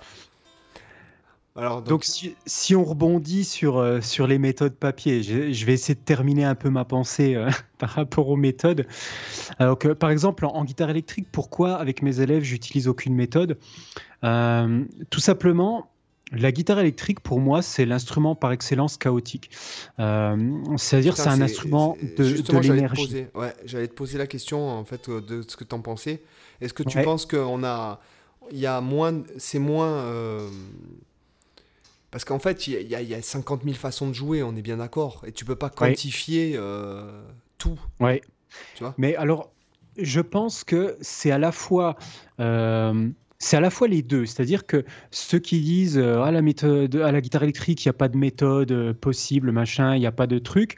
J'ai envie de dire que pour moi c'est faux. Euh, et en même temps, dire que la guitare électrique, il n'y a, qu'une méthode, faut jouer comme ça, comme ça. Ben, j'ai envie de dire que c'est faux aussi. Donc, ça peut paraître un peu con, mais en fait, si tu veux, il faut prendre l'entre-deux. Il y a, il y a comme pour tout le- la guitare électrique, c'est un instrument comme, les, comme euh, tous les instruments. Euh, tu vois, le- euh, sur le violon, par exemple, bah, tu peux faire aussi du pizz main gauche, par exemple, sans utiliser l'archet. Tu peux, tu peux avoir des méthodes qui sortent de l'ordre. Voilà, Oui. tu peux avoir des méthodes qui sortent de l'ordinaire, comme sur un piano, tu peux jouer avec un piano préparé, tu peux mettre des, des gommes, euh, des morceaux en métal dans les cordes et jouer comme ça et faire des sons complètement inédits. Je veux dire, tous les instruments, tu peux les détourner, tu peux avoir des méthodes qui sortent de l'ordinaire, etc. Donc pour moi, la guitare électrique, elle fait pas exception à ça. En fait, moi, je pense que le vrai cœur du truc, qui fait la différence entre la guitare électrique et la guitare classique et tous les instruments d'orchestre qu'on a dans les conservatoires, c'est la vie de cet instrument. C'est-à-dire que à la guitare classique, tu as, des guitaristes, des guitaristes classiques, euh, parce que Giuliani, euh, euh, Fernando Sor, tout ça, euh, Tarrega, c'était tous des guitaristes à la base. Et ils ont écrit des méthodes pour guitare. Et ils ont formalisé les choses en écrivant des œuvres pour leurs élèves, en écrivant des concepts techniques, etc. Mais c'est des mecs qui, la musique qu'ils écrivaient, elle était à destination pédagogique. Tu, tu, vois ce que je veux dire oui, comme Elle était les conçue, études. concevait, euh, voilà, exactement. oui, concevaient plupart des des- études. De toute façon, les, les- la plupart des, enfin, euh, tous les compositeurs, la plupart des compositeurs de musique classique, euh, je parle pour le piano, hein, puisque bon, euh, je Ouais. me connais beaucoup plus en compositeur classique de piano que de guitare. Mhm. La plupart de, de ces gens-là étaient pleins d'élèves parce que bon, c'était un métier de, miséreux, hein, il n'y avait pas la SACEM, les droits d'auteur, YouTube et compagnie. Ouais. Et les gars avaient tous des élèves et ils écrivaient des œuvres pour leurs élèves, pour leur faire travailler tel ou tel mouvement. D'ailleurs, t'as qu'à voir, ils ont tous écrit des études. T'as les études ouais, tableaux euh, de Rachmaninoff, c'est ouais, c'est Mhm. hein, c'est ça, hein, oui, oui. Euh, attends, les é- euh, j'ai Les un études trou. tableaux, c'est les études tableaux, c'est Rachmaninoff, je crois. T'as les études, euh, par exemple, le Children Corner Suite de Debussy, ce sont des Ouais. études commandées Ça, par une oui. prof de piano. Euh, T'as les 12 études. T'as les études transcend- transcendantales aussi, les, bah, les études de voilà. Voilà. Celle de Chopin. Celle de Chopin. Les 12 études qui sont d'ailleurs. euh, Enfin. euh, c'est c'est costaud, quoi. hein. Et puis, Ouais. euh, voilà. Elles sont monstrueuses. C'est des chefs-d'œuvre. Et as du coup, Beethoven aussi, bon, qui lui, ça le saoulait en fait de, de filer des cours. euh, il était complètement à l'arrache, le mec, euh, si bien que les, les gens le prenaient mal en fait à force parce qu'il il s'endormait pendant les cours. Enfin, genre, il, il s'en battait l'œuf complet. En fait, il attendait le pognon, quoi, le mec. hein. Euh, mais ce que je veux dire, c'est que, alors qu'un mec comme Chopin, je pense qu'il avait. Enfin, quoi que, pff, ça dépend. Et, Tu sais, après, c'est parti en live avec Georges Sand parce que le mec était Ouais. enfermé dans son bureau tout le temps. Enfin, je, je connais, hein, c'est ce, c'est ce qui m'est arrivé il y a six mois, quoi, tu vois. Mais euh, bah, ouais, il vaut mieux en rigoler. Mais ce que je veux dire, c'est que euh, ils ont tous écrit des études et puis ça leur permettait en Oui. même temps de s'entraîner à la composition, de faire quelque chose de joli avec une contrainte technique à observer. c'est ça. Voilà. Et ils ont euh, là, ils ont transcendé même le la notion d'étude, quoi. C'est que c'est pas l'étude chiante euh, technique. euh, c'est vraiment, c'est devenu. euh, en fait, ça porte le nom d'étude, alors que c'est des vraies œuvres Ah, musicales magnifique. à part entière. Donc, c'est voilà ce qui fait la Bon, différence après, entre les, les études et- transcendantales, c'est quand même ça tartine. hein, euh, je les ai écoutées Ouais, bah, bah après, pas plus tard qu'il y a c'est 2-3 sûr. jours, là, tu vois. Donc, euh, Ouais. pff, ça tartine quand même. euh, enfin, Ah bah c'est pas transcendantal pour rien. hein. ouais, ouais, ouais, ouais. Et du coup, tu vois, tous ces, tous ces musiciens-là, voilà, si on en revient aussi à la guitare, c'est qu'ils ont écrit à vocation pédagogique. Par contre, dans la guitare électrique, euh, des mecs comme euh, Malmsteen, Van Halen et tout ça, ils en ont rien à branler de, de, de cet aspect-là. Eux, ils écrivent de la musique euh, de manière... euh, parce que voilà, ils écrivent leur musique. Et Non, ils écrivent non, pas de la non, musique je suis pour pas une vocation pédagogique. Je- non, je pense pas, mais je pense qu'ils écrivent de la musique aussi pour sortir de leur, pour élargir leur zone de confort et pour euh, sortir, pour s'exploser aussi. Oui, mais la différence, c'est que par exemple, quand, quand bon, je dis Von Allen parce que voilà, il est, il est ah mort récemment, donc je parle de lui, mais quand Von Allen il compose des morceaux, il compose pas en ayant en tête, alors tiens, il faut que je pense à telle difficulté parce que pour que ce soit jouable par des élèves de tel niveau, tu vois, ça c'est certain qu'il en a rien à branler. Il composait son truc et basta. contrairement, toi, à des profs de guitare classique qui composent un corpus d'œuvres pour des élèves, moi j'ai déjà eu l'occasion de le faire aussi, de composer des pièces pour des élèves. À chaque fois, je me dis, ok, alors là, je compose cette pièce pour un élève de tel âge. Je sais que euh, dans ce niveau-là, ils savent maîtriser tel ou tel truc. Je sais qu'il faut que j'évite telle technique. Il faut que la difficulté soit quand même globalement homogène, pas se retrouver avec un truc hyper difficile à un endroit qui est bien au-dessus de ses capacités. en guitare électrique. Pièce, euh, La pièce contemporaine que tu as écrite, qui est euh, interprétée par un un jeune homme là sur YouTube. Euh, c'est en fait c'était à la base c'était pour une étude ou enfin comment Alors pas du tout, c'était pour un concours. Euh, c'était le concours un concours euh, international de composition qui était organisé en 2012. C'est le concours Maurice Ohana. Mmh. Où en gros la contrainte cette année-là, ça m'a intéressé parce que il fallait composer une œuvre en trois versions il fallait faire une pièce euh, qui soit jouable par des élèves de premier cycle, qui devait faire trois minutes, euh, par des élèves de second cycle, qui devait faire euh, à peu près, je crois, de souvenir, cinq minutes, et une œuvre jouable par des élèves professionnels, qui devait faire, il me semble, c'était autour de 6-7 minutes. Et du coup, ça devait être la même œuvre, mais déclinée en trois niveaux de difficulté en tenant compte des contraintes techniques. Pas forcément. Dans le même principe que dans le même principe que par exemple le Caprice 24 où en fait il y a euh, non, il y a, je sais plus combien de variations. Euh, bah t'en as 24. Euh, du 24e Caprice? Ouais, ouais, il me semble qu'il y en a, ou je sais plus si c'est 12 ou 24, j'ai plus en tête. Euh, c'est pas la même logique, si tu veux, parce que là, le, le caprice, euh, le 24e caprice, c'est une œuvre autonome, tu vois, part entière, et a 24 euh, déclinaisons du même thème à l'intérieur. Là, c'est vraiment des œuvres autonomes. C'est-à-dire que c'est comme si c'était trois œuvres différentes, sauf qu'il y a la même matrice derrière, tu vois. C'est juste qu'en fait, c'est la, la, la pièce, elle a différents niveaux de complexité. Euh, c'est simplement ça. Mais par contre, il y a la même, si tu veux, euh, entre les trois pièces, il y a la même structure euh, à l'intérieur. Je crois que c'était une pièce en six mouvements que j'avais faite. Et il y a les six mouvements dans toutes, dans toutes les versions, sauf qu'ils sont plus ou moins longs et plus ou moins complexes. Mais tu as la même progression d'accords derrière, tu as les mêmes types de mélodies, etc. Et en fait, cette œuvre-là, je l'avais composée en ayant donc ça en tête. Et c'est une œuvre où j'avais pas mal travaillé sur le côté pousser un peu les retranchements de la guitare le plus loin possible, de la guitare mm. classique. Donc j'utilise énormément le tapping à deux mains à l'intérieur, les percussions, le slap. Euh, en gros, tout ce que tu fais pas habituellement sur une classique, je l'ai mis. Euh, parce que c'est aussi comme ça que j'utilisais beaucoup la guitare classique, moi. Donc j'ai jamais été vraiment un guitariste classique traditionnel, même si je l'ai enseigné dans un conservatoire. Je, je, le dis, le répertoire classique de la guitare classique, ça m'a jamais transcendé particulièrement. Moi, je suis fondamentalement un guitariste électrique. Donc moi, j'ai toujours utilisé la guitare classique comme si c'était une guitare électrique de manière détournée. Donc voilà, j'ai jamais été très euh, euh, carré là-dessus. Et donc cette pièce-là, c'est complètement le reflet habituel de, ce que j'ai l'habitude de composer. Et donc, pour te répondre à, ta question, c'était dans le cadre d'un concours et c'était du coup très intéressant parce que tu avais cette vision pédagogique et j'ai dû prendre en compte euh, à, certains moments de me dire bah ça j'aime bien. Si j'avais écrit la pièce pour moi, je l'écrirais, mais vu que je l'écris pour des élèves de tel niveau, bah dans, ce, dans cette pièce, euh, dans cette version-là pour les débutants, je peux pas écrire ça. Du coup, je le garde pour, euh, par exemple, la, la, version un peu plus costaud. Et du coup, tu es obligé de faire des choix par rapport à la technique.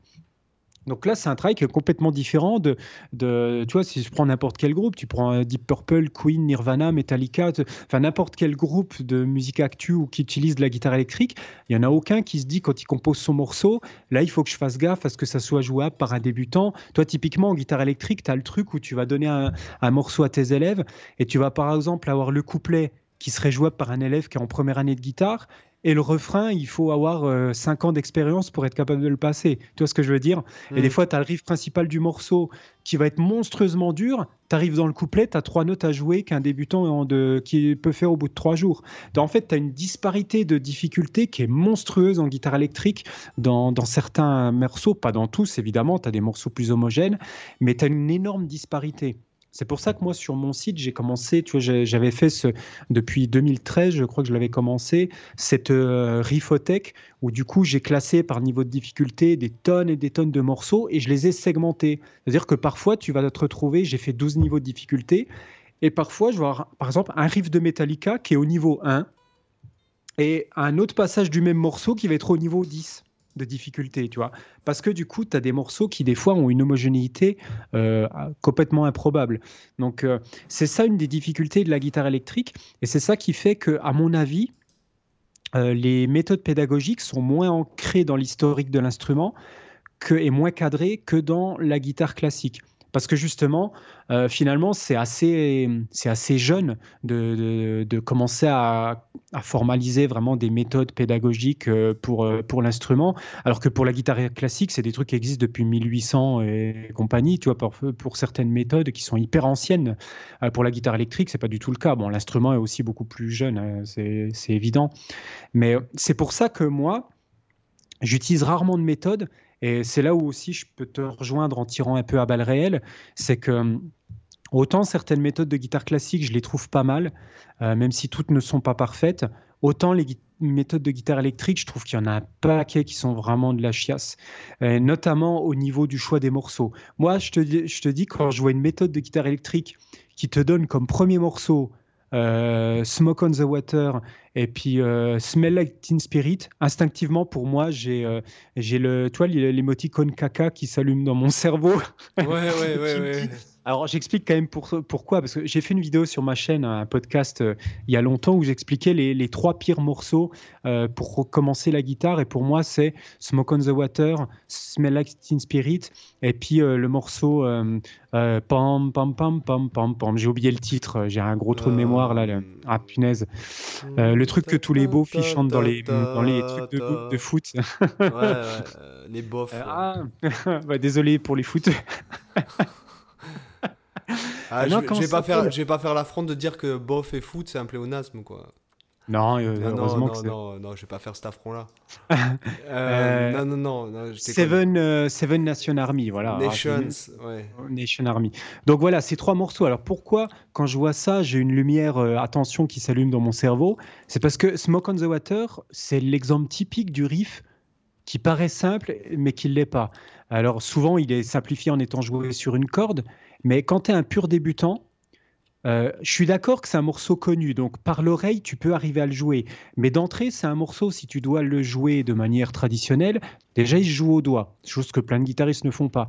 Euh, tu as, déjà des, petits barrés à faire, et en plus, tu as le rythme qui est à contre-temps. Alors déjà, au niveau difficulté, pour un mec qui débute la guitare depuis trois jours, c'est un truc euh, qui est déjà difficile. Tu vois, déjà la notion de contretemps. Il faut déjà que tu saches jouer sur les temps avant de chercher à être à contretemps, tu vois. Et à faire. En plus, c'est un riff qui est vachement groove. Pour moi, ça groove à mort ce riff. Et si tu grooves comme une chaise parce que tu joues depuis trois jours, ben voilà, le morceau, c'est ridicule. Pareil, Smell Like Teen Spirit, c'est l'exemple parfait du morceau qui est faussement simple tu as plein d'effets euh, d'effets de, de cocotte, euh, de notes étouffées, tu as des démanchés quand même qui sont mine de rien assez conséquents, le rythme est rapide, tu as un jeu de main droite qui, mine de rien, la main droite n'est pas forcément si facile pour un guitariste débutant, et le placement des accords ne se fait pas forcément en plus sur le temps, c'est souvent les, les cocottes de notes étouffées qui vont se retrouver sur le temps, et l'attaque des vrais accords est un petit peu décalée. Donc si tu veux vraiment respecter le riff d'origine, ah ben, c'est un riff qui est vachement dur à jouer pour un débutant. Et c'est pareil pour euh, euh, c'est pareil pour Seven Nation Army. Tu as des triolets noirs à l'intérieur, quoi, euh, avec en plus des notes piquées. Donc vraiment, en fait, c'est et en plus un, un Déjà, il faut savoir un truc, c'est que lui, déjà, quand il joue ce truc-là, je sais pas si vous allez entendre ma guitare, mais déjà quand il joue Smake Lightning Spirit, déjà il fait un barré avec l'annulaire et donc en fait ça fait ressortir les côtés sus 4. Oui, exactement, exactement. Et en plus, il fait un truc, c'est qu'il fait pas vraiment tac kata, mais il fait. Euh, c'est un peu pressé parce que justement, le mec, il a pas de. Il, il, enfin, il est pas conditionné justement par le métronome ou des cours ou quoi que ce soit. Voilà, c'est en gros, c'est l'énergie du moment, quoi. Autre chose, pour le faire vraiment pareil, il faut faire sonner les cordes à vide au milieu. Exactement. Ah, putain, ça c'est. Je te rejoins à 100%.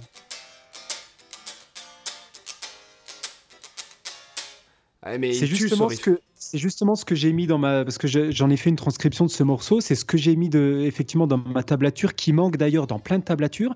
Et ce qui est intéressant, c'est que si on analyse bien le riff, les cordes à vide, elles sont complètement fausses par rapport à l'harmonie. Ah c'est des fausses notes. C'est complètement des fausses notes. Elles font pas partie de la tonalité du morceau, mais en même temps, c'est ce qui fait que putain, ça sonne quoi.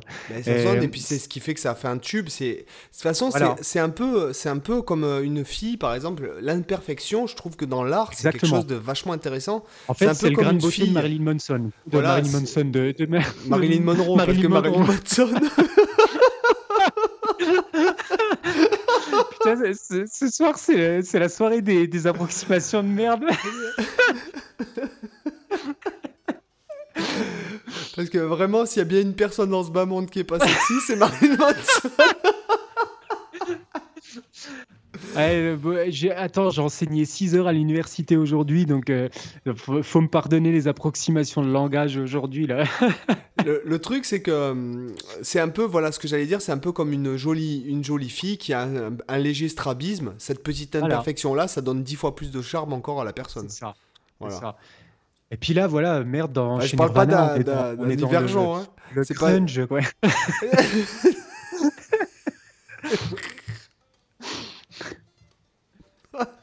Du coup, ça serait grunge en fait.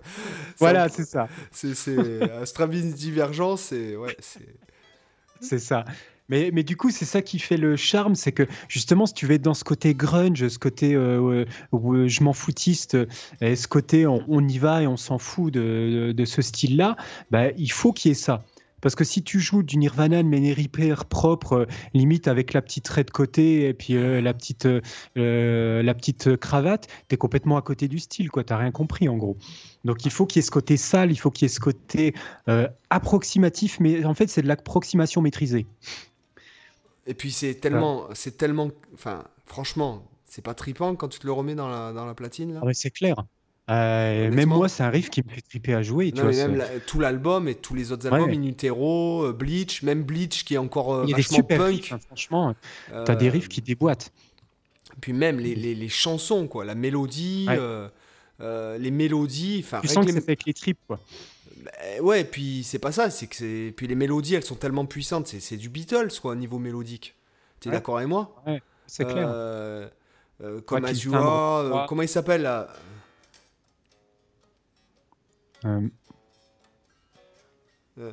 Là, j'entends pas suffisamment ta gratte pour te dire. Je sais plus. Euh, I'm so happy. Cause today the sun ah oui, ah, punaise, Alors moi je suis très mauvais pour retenir les titres. Ah, rien que la mélodie, déjà. Et ouais. Enfin, c'est, ouais, ça tue quoi. Là, il y a tous les auditeurs qui hurlent en même temps le nom du morceau j'arrive pas à retrouver. ah ouais, moi non plus, impossible. Euh, je... Effectivement, c'est un... un, morceau qui est... Qui, est... qui est, énorme. Mais alors, je sais même plus pourquoi on parlait de ça, mais pour, pour, l'écriture de la tablature euh, qui était pas ouais.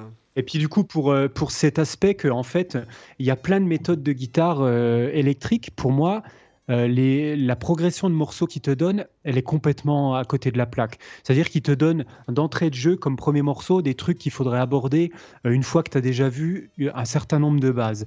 Euh, il y a des morceaux beaucoup plus simples qu'on pourrait jouer, mais je pense que là, c'est un peu la trait du truc où, où en fait ceux qui écrivent les méthodes ils se disent ah les mecs voilà c'est des morceaux qu'ils connaissent ils veulent jouer ça et en fait, ils écrivent pas vraiment une méthode pédagogique avec une volonté réellement pédagogique. Ils écrivent le truc que les gens veulent jouer en se disant bon, voilà, euh, ça va faire le, job. mais, mais ils se disent pas que non, c'est pas pertinent. Il faudrait amener quelques bases avant d'amener ces morceaux-là, quoi. Donc euh, j'ai rencontré assez peu de méthodes quand même bien faites en guitare électrique, c'est pour ça que je j'en utilise aucune en fait. Après, attention, je tiens à dire aussi, j'ai parlé du, de, du guitariste en évolution de Mick Goodrick. Euh, bon, si, selon ce que tu fais comme style et selon ton niveau, ça c'est très très généraliste, même dans la pratique de la guitare. Hein, c'est euh, c'est très bah, philosophique. Euh, attention. Hein, effectivement, ça, dépend à, ça dépend à quel niveau tu t'adresses. Parce que c'est vrai que pour, pour, préciser ma pensée. Depuis tout à l'heure, je parle beaucoup, moi, des méthodes pour débutants. Euh, parce qu'après, c'est vrai qu'il y a aussi beaucoup de méthodes où il faut avoir déjà un niveau un petit peu plus avancé, qui vont balayer des concepts plus poussés. Là, c'est un cadre différent, tu vois. Mais euh, c'est vrai que là, pour l'instant, moi, j'ai parlé beaucoup de, la méthode pour débutants, parce que je pense aussi que c'est peut-être euh, le cadre qui intéresse le plus les auditeurs, même si je sais qu'il y a des, guitaristes déjà un peu plus avancés dans ceux qui nous suivent. mais bon, la, la plupart se posent souvent la question par rapport aux méthodes. D'ailleurs, je je pense qu'on pourrait, euh, pour répondre aussi à Zikos Walb, euh, quand il dit comment aborder les méthodes, moi je pense aussi qu'il y a une question à se poser même avant ça, c'est comment choisir sa méthode. Euh, et ça, c'est pas facile quand tu débutes. Et à mon avis, c'est la première question que vous devriez vous poser, c'est déjà qu'est-ce que j'ai envie de faire avec mon instrument? Parce que, notamment en guitare électrique, euh, tu as, des tonnes de méthodes différentes entre les méthodes pour, euh, voilà, pour faire de la funk, pour faire du métal, pour faire du rock. Euh, c'est pas les mêmes. Ça, je veux dire, le funk, le funk, c'est un style qui, qui, qui, qui, s'écrit pas, quoi. Enfin, c'est un truc hyper je veux dire, faire une méthode de funk, bon, euh, moi j'ai une formation, c'est sûr. J'ai une formation funk, moi sur le, d'ailleurs qui, qui, est un des produits les plus vendus sur mon site. Mhm. Mais ce que je veux dire, c'est que euh, ce qui, ce qui prend son essence, c'est ce que moi je dis à propos de ça, par rapport à mon expérience, parce que moi je viens pas du funk du tout. Moi, c'est simplement que je me suis retrouvé à être engagé dans un groupe de funk pendant 10 ans et à jouer euh, entre 150 et 200 concerts par an avec eux. Donc forcément que tu, quand tu es dans cette démarche professionnelle, après tu t'intéresses au style pour pas pour le son, pour le groove, pour euh, le, le pour calquer, pour, pour mettre ton, ton costume de funky man, quoi, tu vois entre guillemets. Mais ce que je veux dire, il euh, n'y euh, a pas une méthode de funk où j'ai vu un mec qui parlait de ne serait-ce que de l'accentuation dans les ghosts, quoi. Hmm. C'est sûr que si tu joues du funk et que ça fait Ouais, si ça fait Par contre, si ça sonne comme guitare pro, ça, ça sert à rien quoi. Là, je fais des ghosts, mais le, le, fait qu'il y ait cette accentuation, ça te donne le groove, quoi, aussi. Ouais, ça te fait vivre le truc, en fait. Voilà, tu vois. Donc, euh, déjà, il n'y a aucun mec qui parlait de ça. Après, encore une fois, il faut vraiment. Enfin, moi, je, je tiens un peu à casser un peu euh, ça. C'est, j'ai envie de jouer la transparence entre la pédagogie et le business. Hmm. C'est-à-dire que pour le business, on va faire une méthode euh, pour les débutants. Euh, apprenez à jouer de la guitare comme un tel ou comme un tel. Ben, déjà, c'est hmm. pas possible. T'es pas, pas ce mec-là, t'as pas son vécu, t'as pas son truc. Tu pourras peut-être l'imiter. Et puis, plus, plus tu imiteras bien, plus en fait, tu vas passer pour un cave. Parce qu'en vérité, non mais c'est vrai. Parce qu'en fait, on, bah, plus tu, vas passer aussi inaperçu parce que t'as, pas de, du coup, tu n'as pas de personnalité. Ouais, voilà, c'est un peu comme quand tu es le sosie vocal de Jean, Jean-Jacques Goldman, par exemple, parce que je, connais la vraie histoire de, ce mec qui, en fait, il, il, voulait absolument faire une carrière là-dedans et tout ça. Mais malheureusement, à chaque fois qu'il allait taper à une porte, le mec, on lui disait, mais, mais on dirait Jean-Jacques Goldman qui chante. Oui, mais je suis pas. Ouais, mais bon, euh, désolé, ta voix, bah, Il y en a déjà un, quoi. Ouais, voilà, c'est ça. c'est ça. Voilà. Donc, euh, si tu veux, bon, euh, c'est comme quand tu joues, quand tu vas dans les fêtes de village, etc., et que tu as le sosie vocal de Clo-Clo, euh, ou le sosie de Michael Jackson, et là, tu te dis. Le sosie de Johnny. De Johnny. ouais, mais enfin, tu vois, ce que je veux dire, c'est que. Tu resteras que le sosie, quoi. Enfin, t'es Jean-Claude Lafiotte qui est toujours dans l'ombre, quoi. Tu vois, de, de, trucs. Donc, bon. Euh, après, ça dépend. Enfin, moi, je sais que même si par exemple j'idolâtre Alan Olser, c'est que je passe beaucoup de temps à relever des plans et tout ça. Mais mm. la première chose que je fais, c'est me séparer du plan, de, de, de, de l'adapter direct à, à, mon jeu, à ma façon de jouer.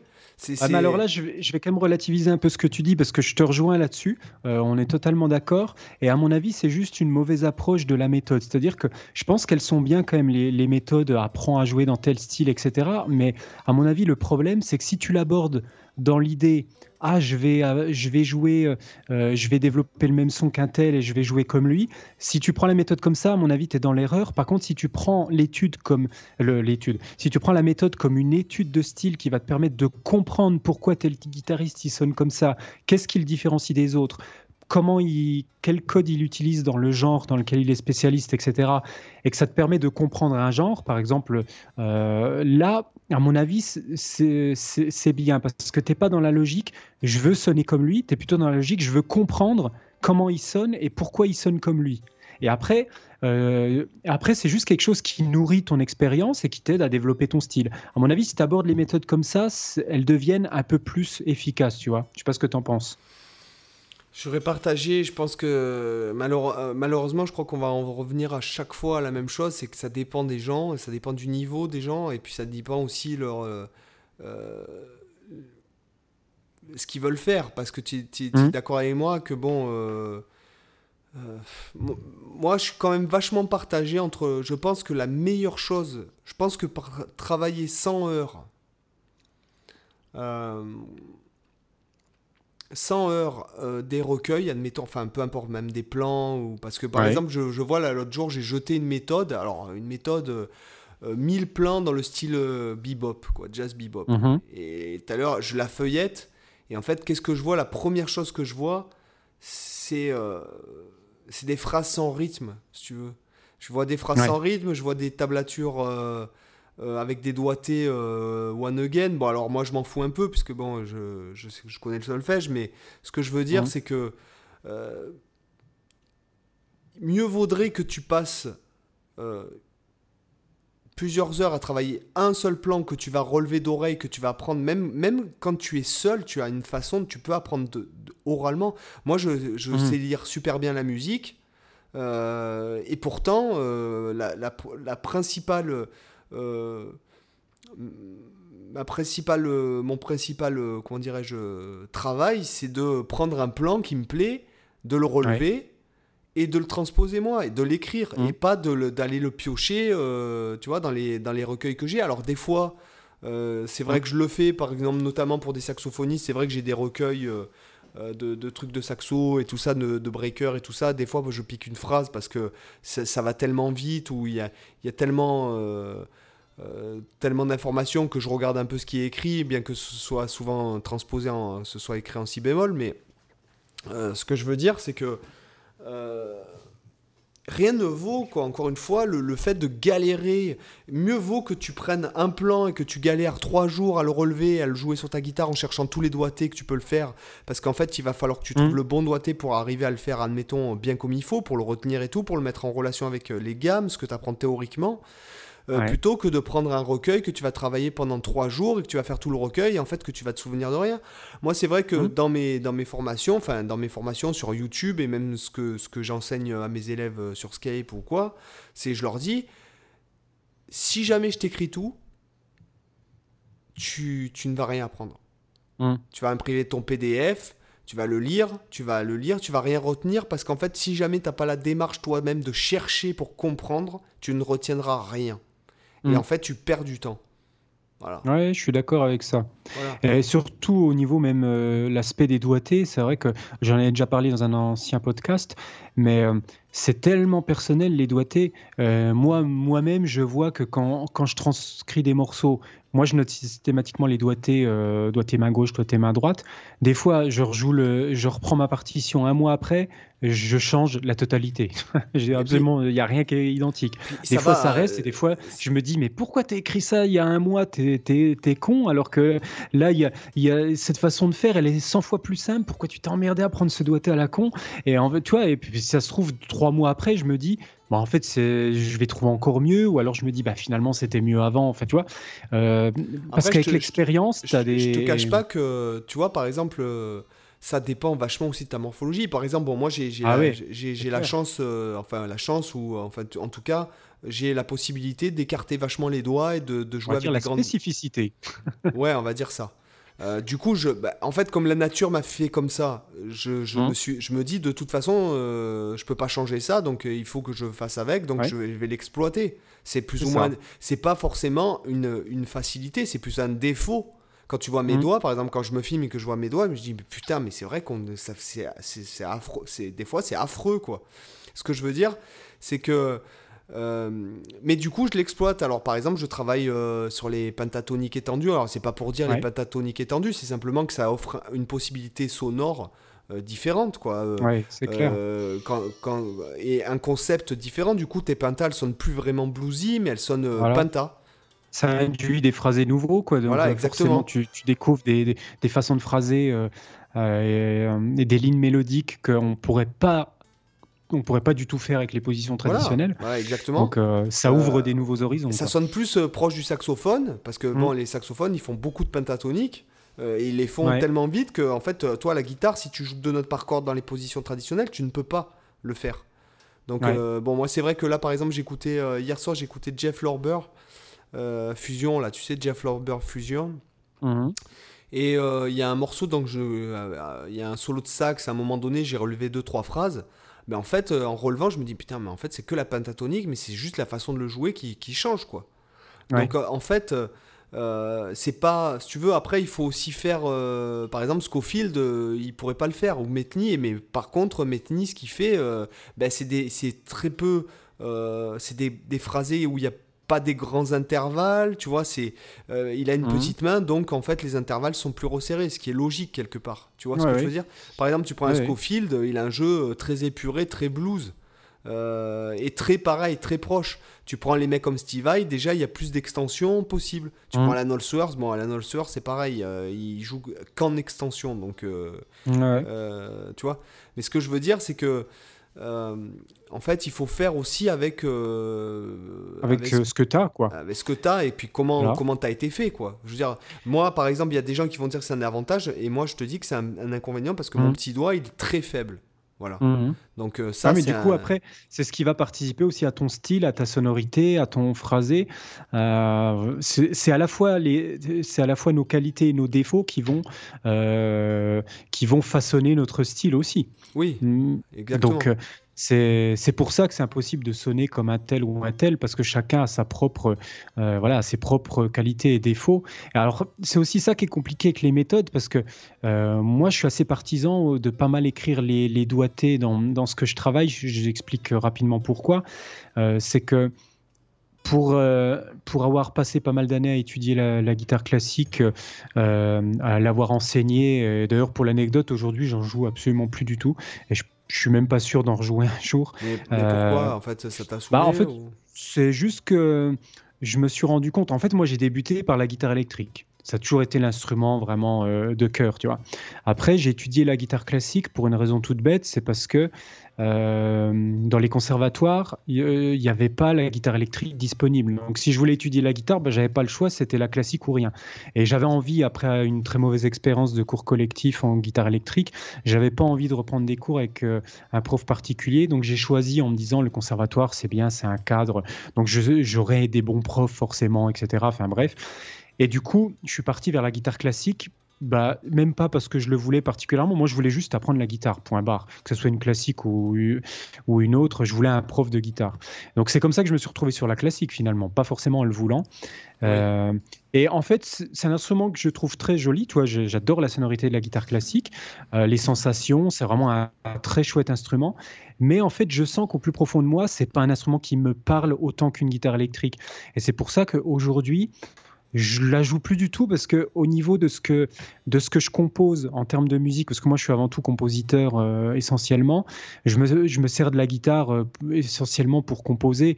Et si j'avais pas une guitare j'aurais fait avec un avec je sais pas un accordéon un biniou une, cornemuse ou un violon peu importe ce que j'aurais eu sous les mains. Euh, la, la, guitare c'est un instrument parmi d'autres. C'est le prétexte si tu veux pour m'exprimer pour créer. Mais mais du coup celui où je me sens le plus en face c'est la guitare électrique par les techniques que j'utilise beaucoup euh, dessus genre le, tapping, les extensions, euh, le, le, le, jeu au médiator, hybrid picking ou les, choses comme ça. Il y, y, a pas mal de techniques en tout cas que je fais sur l'électrique qui ne sont pas impossibles à faire sur une classique, mais qui sont moins évidente, qui sonne moins parce que c'est pas la nature même de l'instrument. Euh, tu vois, jouer au médiator sur une classique, tu gâches un peu le son de l'instrument. Euh, pareil, faire du tapping sur une classique, ça te donne une petite plus-value par rapport à l'électrique du fait que tu as des, des, harmoniques un peu dissonantes qui apparaissent, qui te, donnent un, euh, qui te un petit peu un côté noise autour de tes notes et qui donnent un aspect percussif intéressant.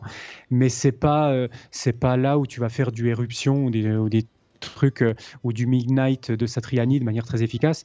Donc, en tout cas, tu vois, par rapport au style que je suis en train de développer, je vois que c'est un instrument qui correspond plus du tout à ce qu'aujourd'hui je cherche à exprimer. Donc c'est pour ça que je m'en suis éloigné et que je pense pas y retoucher forcément un jour, sauf pour faire des percussions dessus. euh, et du coup, alors je sais plus qu'est-ce que je disais par rapport à ça. oui, c'est que par rapport au monde classique, du coup, dans lequel j'ai étudié, on a toute cette notion où les œuvres, on a l'habitude d'écrire les doigtés, de noter les choses, et quand tu débarques dans le monde de la guitare électrique, c'est le chaos. Généralement, tu récupères des fichiers Guitar Pro un peu qui traînent sur Internet, tu pioches des morceaux sur Songsteer, euh, tu regardes les morceaux, tu as 15 fausses notes par mesure, as, comme tu disais tout à l'heure, tu as des tablatures improbables où tu te dis le mec qui a transcrit ça, ça doit être un mec qui a jamais touché une guitare de sa vie. Euh, tu aucune indication de doigté de main gauche, tu aucune indication. Alors, les doigtés de main droite, j'en parle même pas, c'est le truc exceptionnel, tu dois le voir sur une partition sur 40 000 sur Internet. Et du coup, euh, moi, quand, je me suis retrouvé à nouveau à me remettre vraiment dans la guitare électrique, je me suis dit, mais, et du coup, à l'enseigner, je me suis dit, mais putain, euh, j'imagine un guitariste qui débute aujourd'hui. J'essaie de me remettre dans ma place de guitariste électrique a débuté. Je me suis dit, mais en fait, c'est la jungle, la guitare électrique. Tu absolument rien qui est indiqué à aucun niveau. Tu es, dans le brouillard absolu complet. Et je me suis dit, euh, il faut absolument que je crée une riffothèque, euh, une sorte de corpus comme on a en guitare classique, où on a des, des exemples d'œuvres qui sont classées par difficulté, où tu as les doigtés de main droite, tu as les doigtés de main gauche, euh, tu as quelque chose de cadré un minimum. D'ailleurs, tu as été mis un vachement en avant par le site de Guitar Pro. Oui, effectivement, ils ont été très cool. À l'époque, ils ont, ils ont partagé à leur mailing list euh, mon, mon, article. D'ailleurs, pour l'anecdote, je, je, vous le partage parce que c'est vraiment fun. À l'époque, sur mon site, je devais avoir genre 20 visites par jour. Et euh, à un moment donné, avec mon, mon meilleur pote qui m'a fait mon site, euh, je lui dis mais, mais putain, qu'est-ce qui se passe? C'est bizarre. Je vois, j'ai 20 000 personnes sur le site et tout ça. pendant trois jours, j'avais genre 20 à 30 000 visites par jour. Putain, je lui ai dit mais putain je me, suis, je me fais hacker par des Russes ou je sais pas. Ils me font un, déni de serveur ou je sais pas quoi. un truc comme ça. Et en fait, non, c'était juste Guitar Pro qui avait partagé à sa mailing list mon article. Donc, mais tu vois, ça fait bizarre quand tu passes de 20 à 20 000 en une journée comme ça. Et du coup, voilà, moi, c'est quelque chose que je voulais absolument pouvoir partager aux autres guitaristes que moi, j'avais pas eu la chance d'avoir quand j'ai débuté la guitare électrique. C'est d'avoir vraiment quelque chose de cadré et où tu dis, OK, je démarre, je suis dans ma première année, je vais aller piocher dans les œuvres de niveau 1. Je suis dans ma deuxième année, je vais aller piocher dans les œuvres de niveau 2, etc. Et en même temps, je suis le premier à dire que euh, ne prenez pas au pied de la lettre les doigtés que j'écris et j'invite à toujours remettre en question euh, et de se, dire. Alors, et c'est là où c'est compliqué, la nuance, à quel moment il faut mettre la remise en question. Parce que quand tu dis comme ça à un élève, euh, tu as le droit de remettre en question les choses, il faut quand même qu'il y ait un minimum. Euh, c'est-à-dire que il faut quand même prendre la méthode pour ce qu'elle est au départ, en disant que c'est un mec qui a plus d'expérience que vous qui l'a fait. Euh, donc se dire que si vous propose ça, c'est qu'il juge quand même que c'est cohérent. Euh, donc il faut un peu être euh, dans le rôle du, pessimiste, mais du, bon sceptique. C'est-à-dire qu'il se dit, OK, je vais quand même tester ce qu'il me propose. Si ça marche, c'est très bien. Mais si je vois que pour moi, ça marche pas, je m'autorise à le transformer, à l'adapter à ma sauce. Et c'est ce que, ce que tu disais tout à l'heure, le fait de reprendre, de, de transposer, de changer les doigtés, d'essayer d'adapter, tu vois, de réadapter à soi, de changer le phrasé, le, changer les cordes où est joué le, le plan, etc. Mais en tout cas, quand vous êtes vraiment débutant, il faut pas se dire j'achète la méthode et voilà, dès le premier exercice qui est donné, je remets tout en question ce qui est dit parce que là, à la limite, ça sert à rien d'avoir acheté la méthode. Il faut au moins donner sa chance un minimum à la méthode. Euh, mais après, vous pouvez vous autoriser à pas forcément la suivre euh, scrupuleusement dans l'ordre. Moi, dans les méthodes, parfois avec des élèves, il y a des morceaux que je trouve euh, pas bons dans la méthode, par exemple, où il y a un exercice que j'apprécie pas et que je trouve meilleur dans une autre méthode. Bah voilà, l'élève, je lui dis, ok, ça, on va pas le travailler parce que pour toi c'est pas utile. On va plutôt voir euh, tel autre, euh, tel autre passage qui est, qui, est, qui est, plus intéressant pour tes difficultés. Et du coup, bah, j'en profite pour dire aussi un truc, c'est que parfois euh, il y en a, il y a des guitaristes qui vont avancer plus vite que d'autres sur certains points. Et moi, ça m'est très souvent arrivé avec des élèves de sauter intégralement des pans d'une méthode en me disant, bah lui, il a vachement avancé, il a vachement progressé sur tel aspect. Si je lui fais faire le dernier tiers de la méthode, il va se faire chier parce que ça va rien lui apprendre de particulier. J'ai meilleur temps de passer sur une autre méthode qui va l'aider sur d'autres aspects où il est en difficulté. Alors qu'il y a d'autres élèves avec qui je vais faire le tiers manquant de cette méthode parce qu'eux, ils en auront besoin. Et tu vois, en fonction de comment avance l'élève, il y a des fois des pans entiers que tu vas sauter, ou il y en a d'autres que tu vas travailler. Et aussi, parfois, il y a des pans que tu vas sauter pour une autre raison. C'est quand tu vois que ton élève, il galère sur un truc et que tu vois que ça passe pas, il a beau répéter, ça fait deux semaines que tu es sur le morceau, ça fait trois semaines que tu es sur l'exo, euh, même déjà c'est un peu beaucoup, euh, depuis deux semaines sur, le, sur l'exo, euh, parce qu'on voit l'élève une fois par semaine, donc deux semaines ça passe encore. Bah, faut, à un moment donné, il faut pas s'acharner et se dire, euh, et être un peu le prof obtus qui se dit Ah non, on est à la page 1, exercice 1, tant que tu n'as pas fini l'exercice 1, on peut pas faire l'exercice 2, machin. Ça, c'est le prof à, fuir. Quoi. En tout cas, moi, c'est une pédagogie que j'apprécie pas. C'est qu'il faut se dire que voilà, euh, parfois on peut avoir des Il n'y a pas de pédagogie là. Voilà, c'est le, le mec, euh, c'était face à un robot, quoi, qui rien compris euh, à la psychologie de l'apprentissage. Et du coup, faut se dire, à la limite, bah, il y a un blocage, on s'en fout. Les exos, il y en existe des millions possibles. Et au pire, si tu vois que l'élève il a un blocage, tu prends l'exo, et tu lui dis bah tiens allez on va on va le jouer sur d'autres cordes à la place. Ou alors on va on va changer le tempo on va changer le rythme on va changer les notes on va on va peut-être le faire euh, différemment ou, on va peut-être le passer on va peut-être y revenir dans un mois. Et peut-être dans un mois le exo il passera très bien. Ou peut-être qu'il passera jamais et puis à la limite on s'en fout on travaille la difficulté dans un autre contexte. Tu vois si par exemple je sais pas tu fais travailler un écartement à un élève et que tu vois qu'avec tel type d'exo ça passe pas et que ça passe euh, et que tu vois que ça passera jamais avec cet exo bah tu tentes avec un autre et tu vois si avec tel autre exo, là, ça fonctionne. Et en fait, c'est ça, tu t'adaptes continuellement. Donc, c'est pour ça que moi, les méthodes, les suivre scrupuleusement, je l'ai jamais vraiment fait parce que finalement, ça n'a jamais convenu à 100% à mes besoins. Oui. Et je pense que c'est le cas. Et d'ailleurs, moi, moi, je suis convaincu de ça. C'est que même moi, bon, toi comme moi, on crée des, on crée des, des, formations, etc. Et moi, je suis conscient en tant que prof et en tant que formateur, en tant que pédagogue, je suis complètement conscient que je vais pas pouvoir avec mes formations, malgré toute la qualité que j'essaye de mettre dedans, euh, je ne pourrai pas satisfaire 100% des gens. Je sais qu'il y aura forcément des gens à qui ça conviendra pas. Euh, parce que c'est impossible de, comme tu disais tout à l'heure, la difficulté, j'ai pas les gens en face de moi, donc je les connais pas forcément personnellement, je peux pas deviner quelles sont forcément leurs difficultés particulières, et il y aura tout, je peux faire tous les efforts du monde, il y aura toujours un moment donné où peut-être il y a un, plan qui passera pas, peut-être il y a une notion qui sera mal comprise. Tu vois, c'est des choses où, du coup, même mes propres méthodes, je vous invite pas forcément à les suivre scrupuleusement. Si à un moment donné vous sentez qu'il y a un truc où vous avez envie de passer à la suite ou alors de, passer, de compléter avec une autre méthode, moi, je n'y vois aucun inconvénient. Et au contraire, je trouve que c'est bien. Moi, j'encourage toujours les étudiants que j'ai à aller voir d'autres professeurs aussi à pouvoir discuter avec d'autres parce que c'est bien de c'est jamais bon d'être euh, dans un cercle comme ça avec toujours les mêmes pensées. C'est comme ça que ça dégénère euh, euh, moi j'invite justement à se nourrir de plein de pensées différentes et c'est là que ça ouvre l'esprit et que ça offre plein de belles choses à découvrir bah, sur ces belles paroles, je pense qu'après 1h36 de podcast, euh, il est temps de, faire un appel à l'action pour ceux qui sont encore là. Il, est temps de sauver les mouettes. Ouais, voilà. Donc, vous savez que nous, nous sommes friands de, de, 5 étoiles sur iTunes avec un commentaire. C'est vraiment cool. Euh, le podcast, euh, apparemment, fonctionne très bien, je vous le dis. on a que. Bon, il y a forcément, il y aura toujours des gens pour dire quoi, quelque chose, mais euh, de négatif, mais ce que je veux dire, c'est qu'en tout cas, euh, je suis content. Là, euh, on a des super bons retours. On a euh, ouais, puis la communauté, je trouve, est, plutôt bienveillante. Hein. Je vois la plupart de ceux qui. Euh, on, a déjà pas mal de, euh, de réguliers. On a, là, j'ai quelques noms sous les yeux. On a Alexandre qui, qui, qui poste souvent. On a aussi, qui c'est que j'ai vu, Xavier, qui c'est que j'ai vu? On a Alex aussi. Xavier, effectivement, voilà, c'est le nom que je, je cherchais.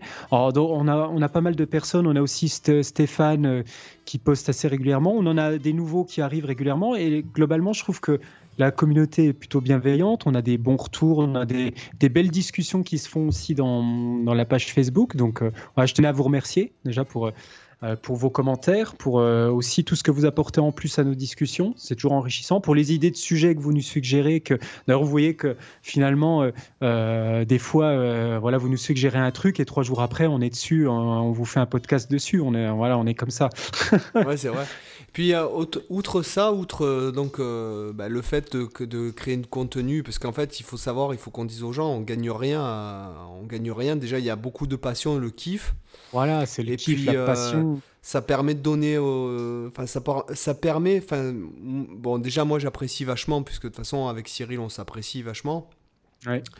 Euh, je m'apprécie vachement aussi ça tombe bien. Ça tombe bien écoute euh, tant mieux. Euh, mais ça moi ce que j'ai ça me ça m'aide vraiment le fait de discuter de ça comme ça le fait d'être parce que quand on s'enregistre et qu'il y a un enjeu qu'on se filme et tout ça l'enjeu l'enjeu est bien et important et moi, ça me fait vraiment progresser en tant que pédagogue. Euh, pareil. Euh, le fait moi, j'apprends des choses à, chaque podcast. Ouais, moi aussi, pareil. Quoi. Tu vois, et quand on reçoit les invités, tout ça, enfin, je veux dire, c'est vraiment. Euh, donc là, je sais qu'on va avoir dans les semaines à venir, on va avoir Florent Passamontier. Donc j'ai ouais. au téléphone avec lui ce matin, c'était cool. On va avoir Pierre Journel. Pierre Journel aussi. Voilà, de la chaîne Guitare qui a, qui a aussi un podcast. Donc je pense que ça s'appelle le podcast de la chaîne Guitare, je suppose. Euh, je sais plus comment il s'appelle, je sais que je l'écoute, mais euh, je, pense que c'est bah, la chaîne guitare. Hein. De toute façon, je pense que c'est un média. De toute façon, sa chaîne YouTube, ouais, c'est ça. Ouais. C'est un média par entière, hein, mais non. Hein, ouais, euh, ouais, Voilà, donc ça. Pierre Journel, après, bon, ben, en fait, on a pratiquement tout le monde qui a répondu à l'appel, donc bon, ben, ça, après, c'est pas évident de s'organiser. C'est juste voilà, ça. C'est pas évident de s'organiser. Euh, voilà, c'est le, là où on galère le plus, c'est de, de, s'organiser en fait, hein, pour arriver à enregistrer. Hein. Euh, là, il est, 23h46 là. Ouais. Donc la les passion, amis, la passion, la passion, la passion. Euh, bah, les amis, bah, attends, et puis bon là, attends, depuis tout à l'heure j'ai mis mon jeu sur pause, je me suis acheté Assassin's Creed Valhalla. et je dois t'avouer que là j'ai, j'ai, là j'ai une mission à finir quoi, tu vois. Ouais. non. Bon, bah sur ce, en fait, je vous dis à bientôt, les amis. Et euh, c'était un plaisir, quoi, Cyril, encore une fois. Quoi. un bon petit fou rire. Bientôt, bientôt, il va y avoir. Euh, Prends-moi sur parole, je vais te dire, j'ai déjà j'ai parlé à ma copine des, des situations que, que, je vais compter euh, dans, dans, le podcast Élève X-Men. Il y, y, a vraiment des trucs. elle, elle était morte de rire. Hein. voilà, donc euh, je te dis, euh, ça, va, ça va le faire. Ça va le faire. Bon, c'est X-Men, ça s'appellera l'épisode des élèves X-Men, mais attention, il y aura situation rocambolesque aussi. Hein. ah oui, j'en doute pas. Allez, sur ce, les amis, à On bientôt. Vous laisse. On vous laisse. bye bye. À bientôt. Ciao Cyril. À vos guitares. Ciao, bye. À plus. Ciao.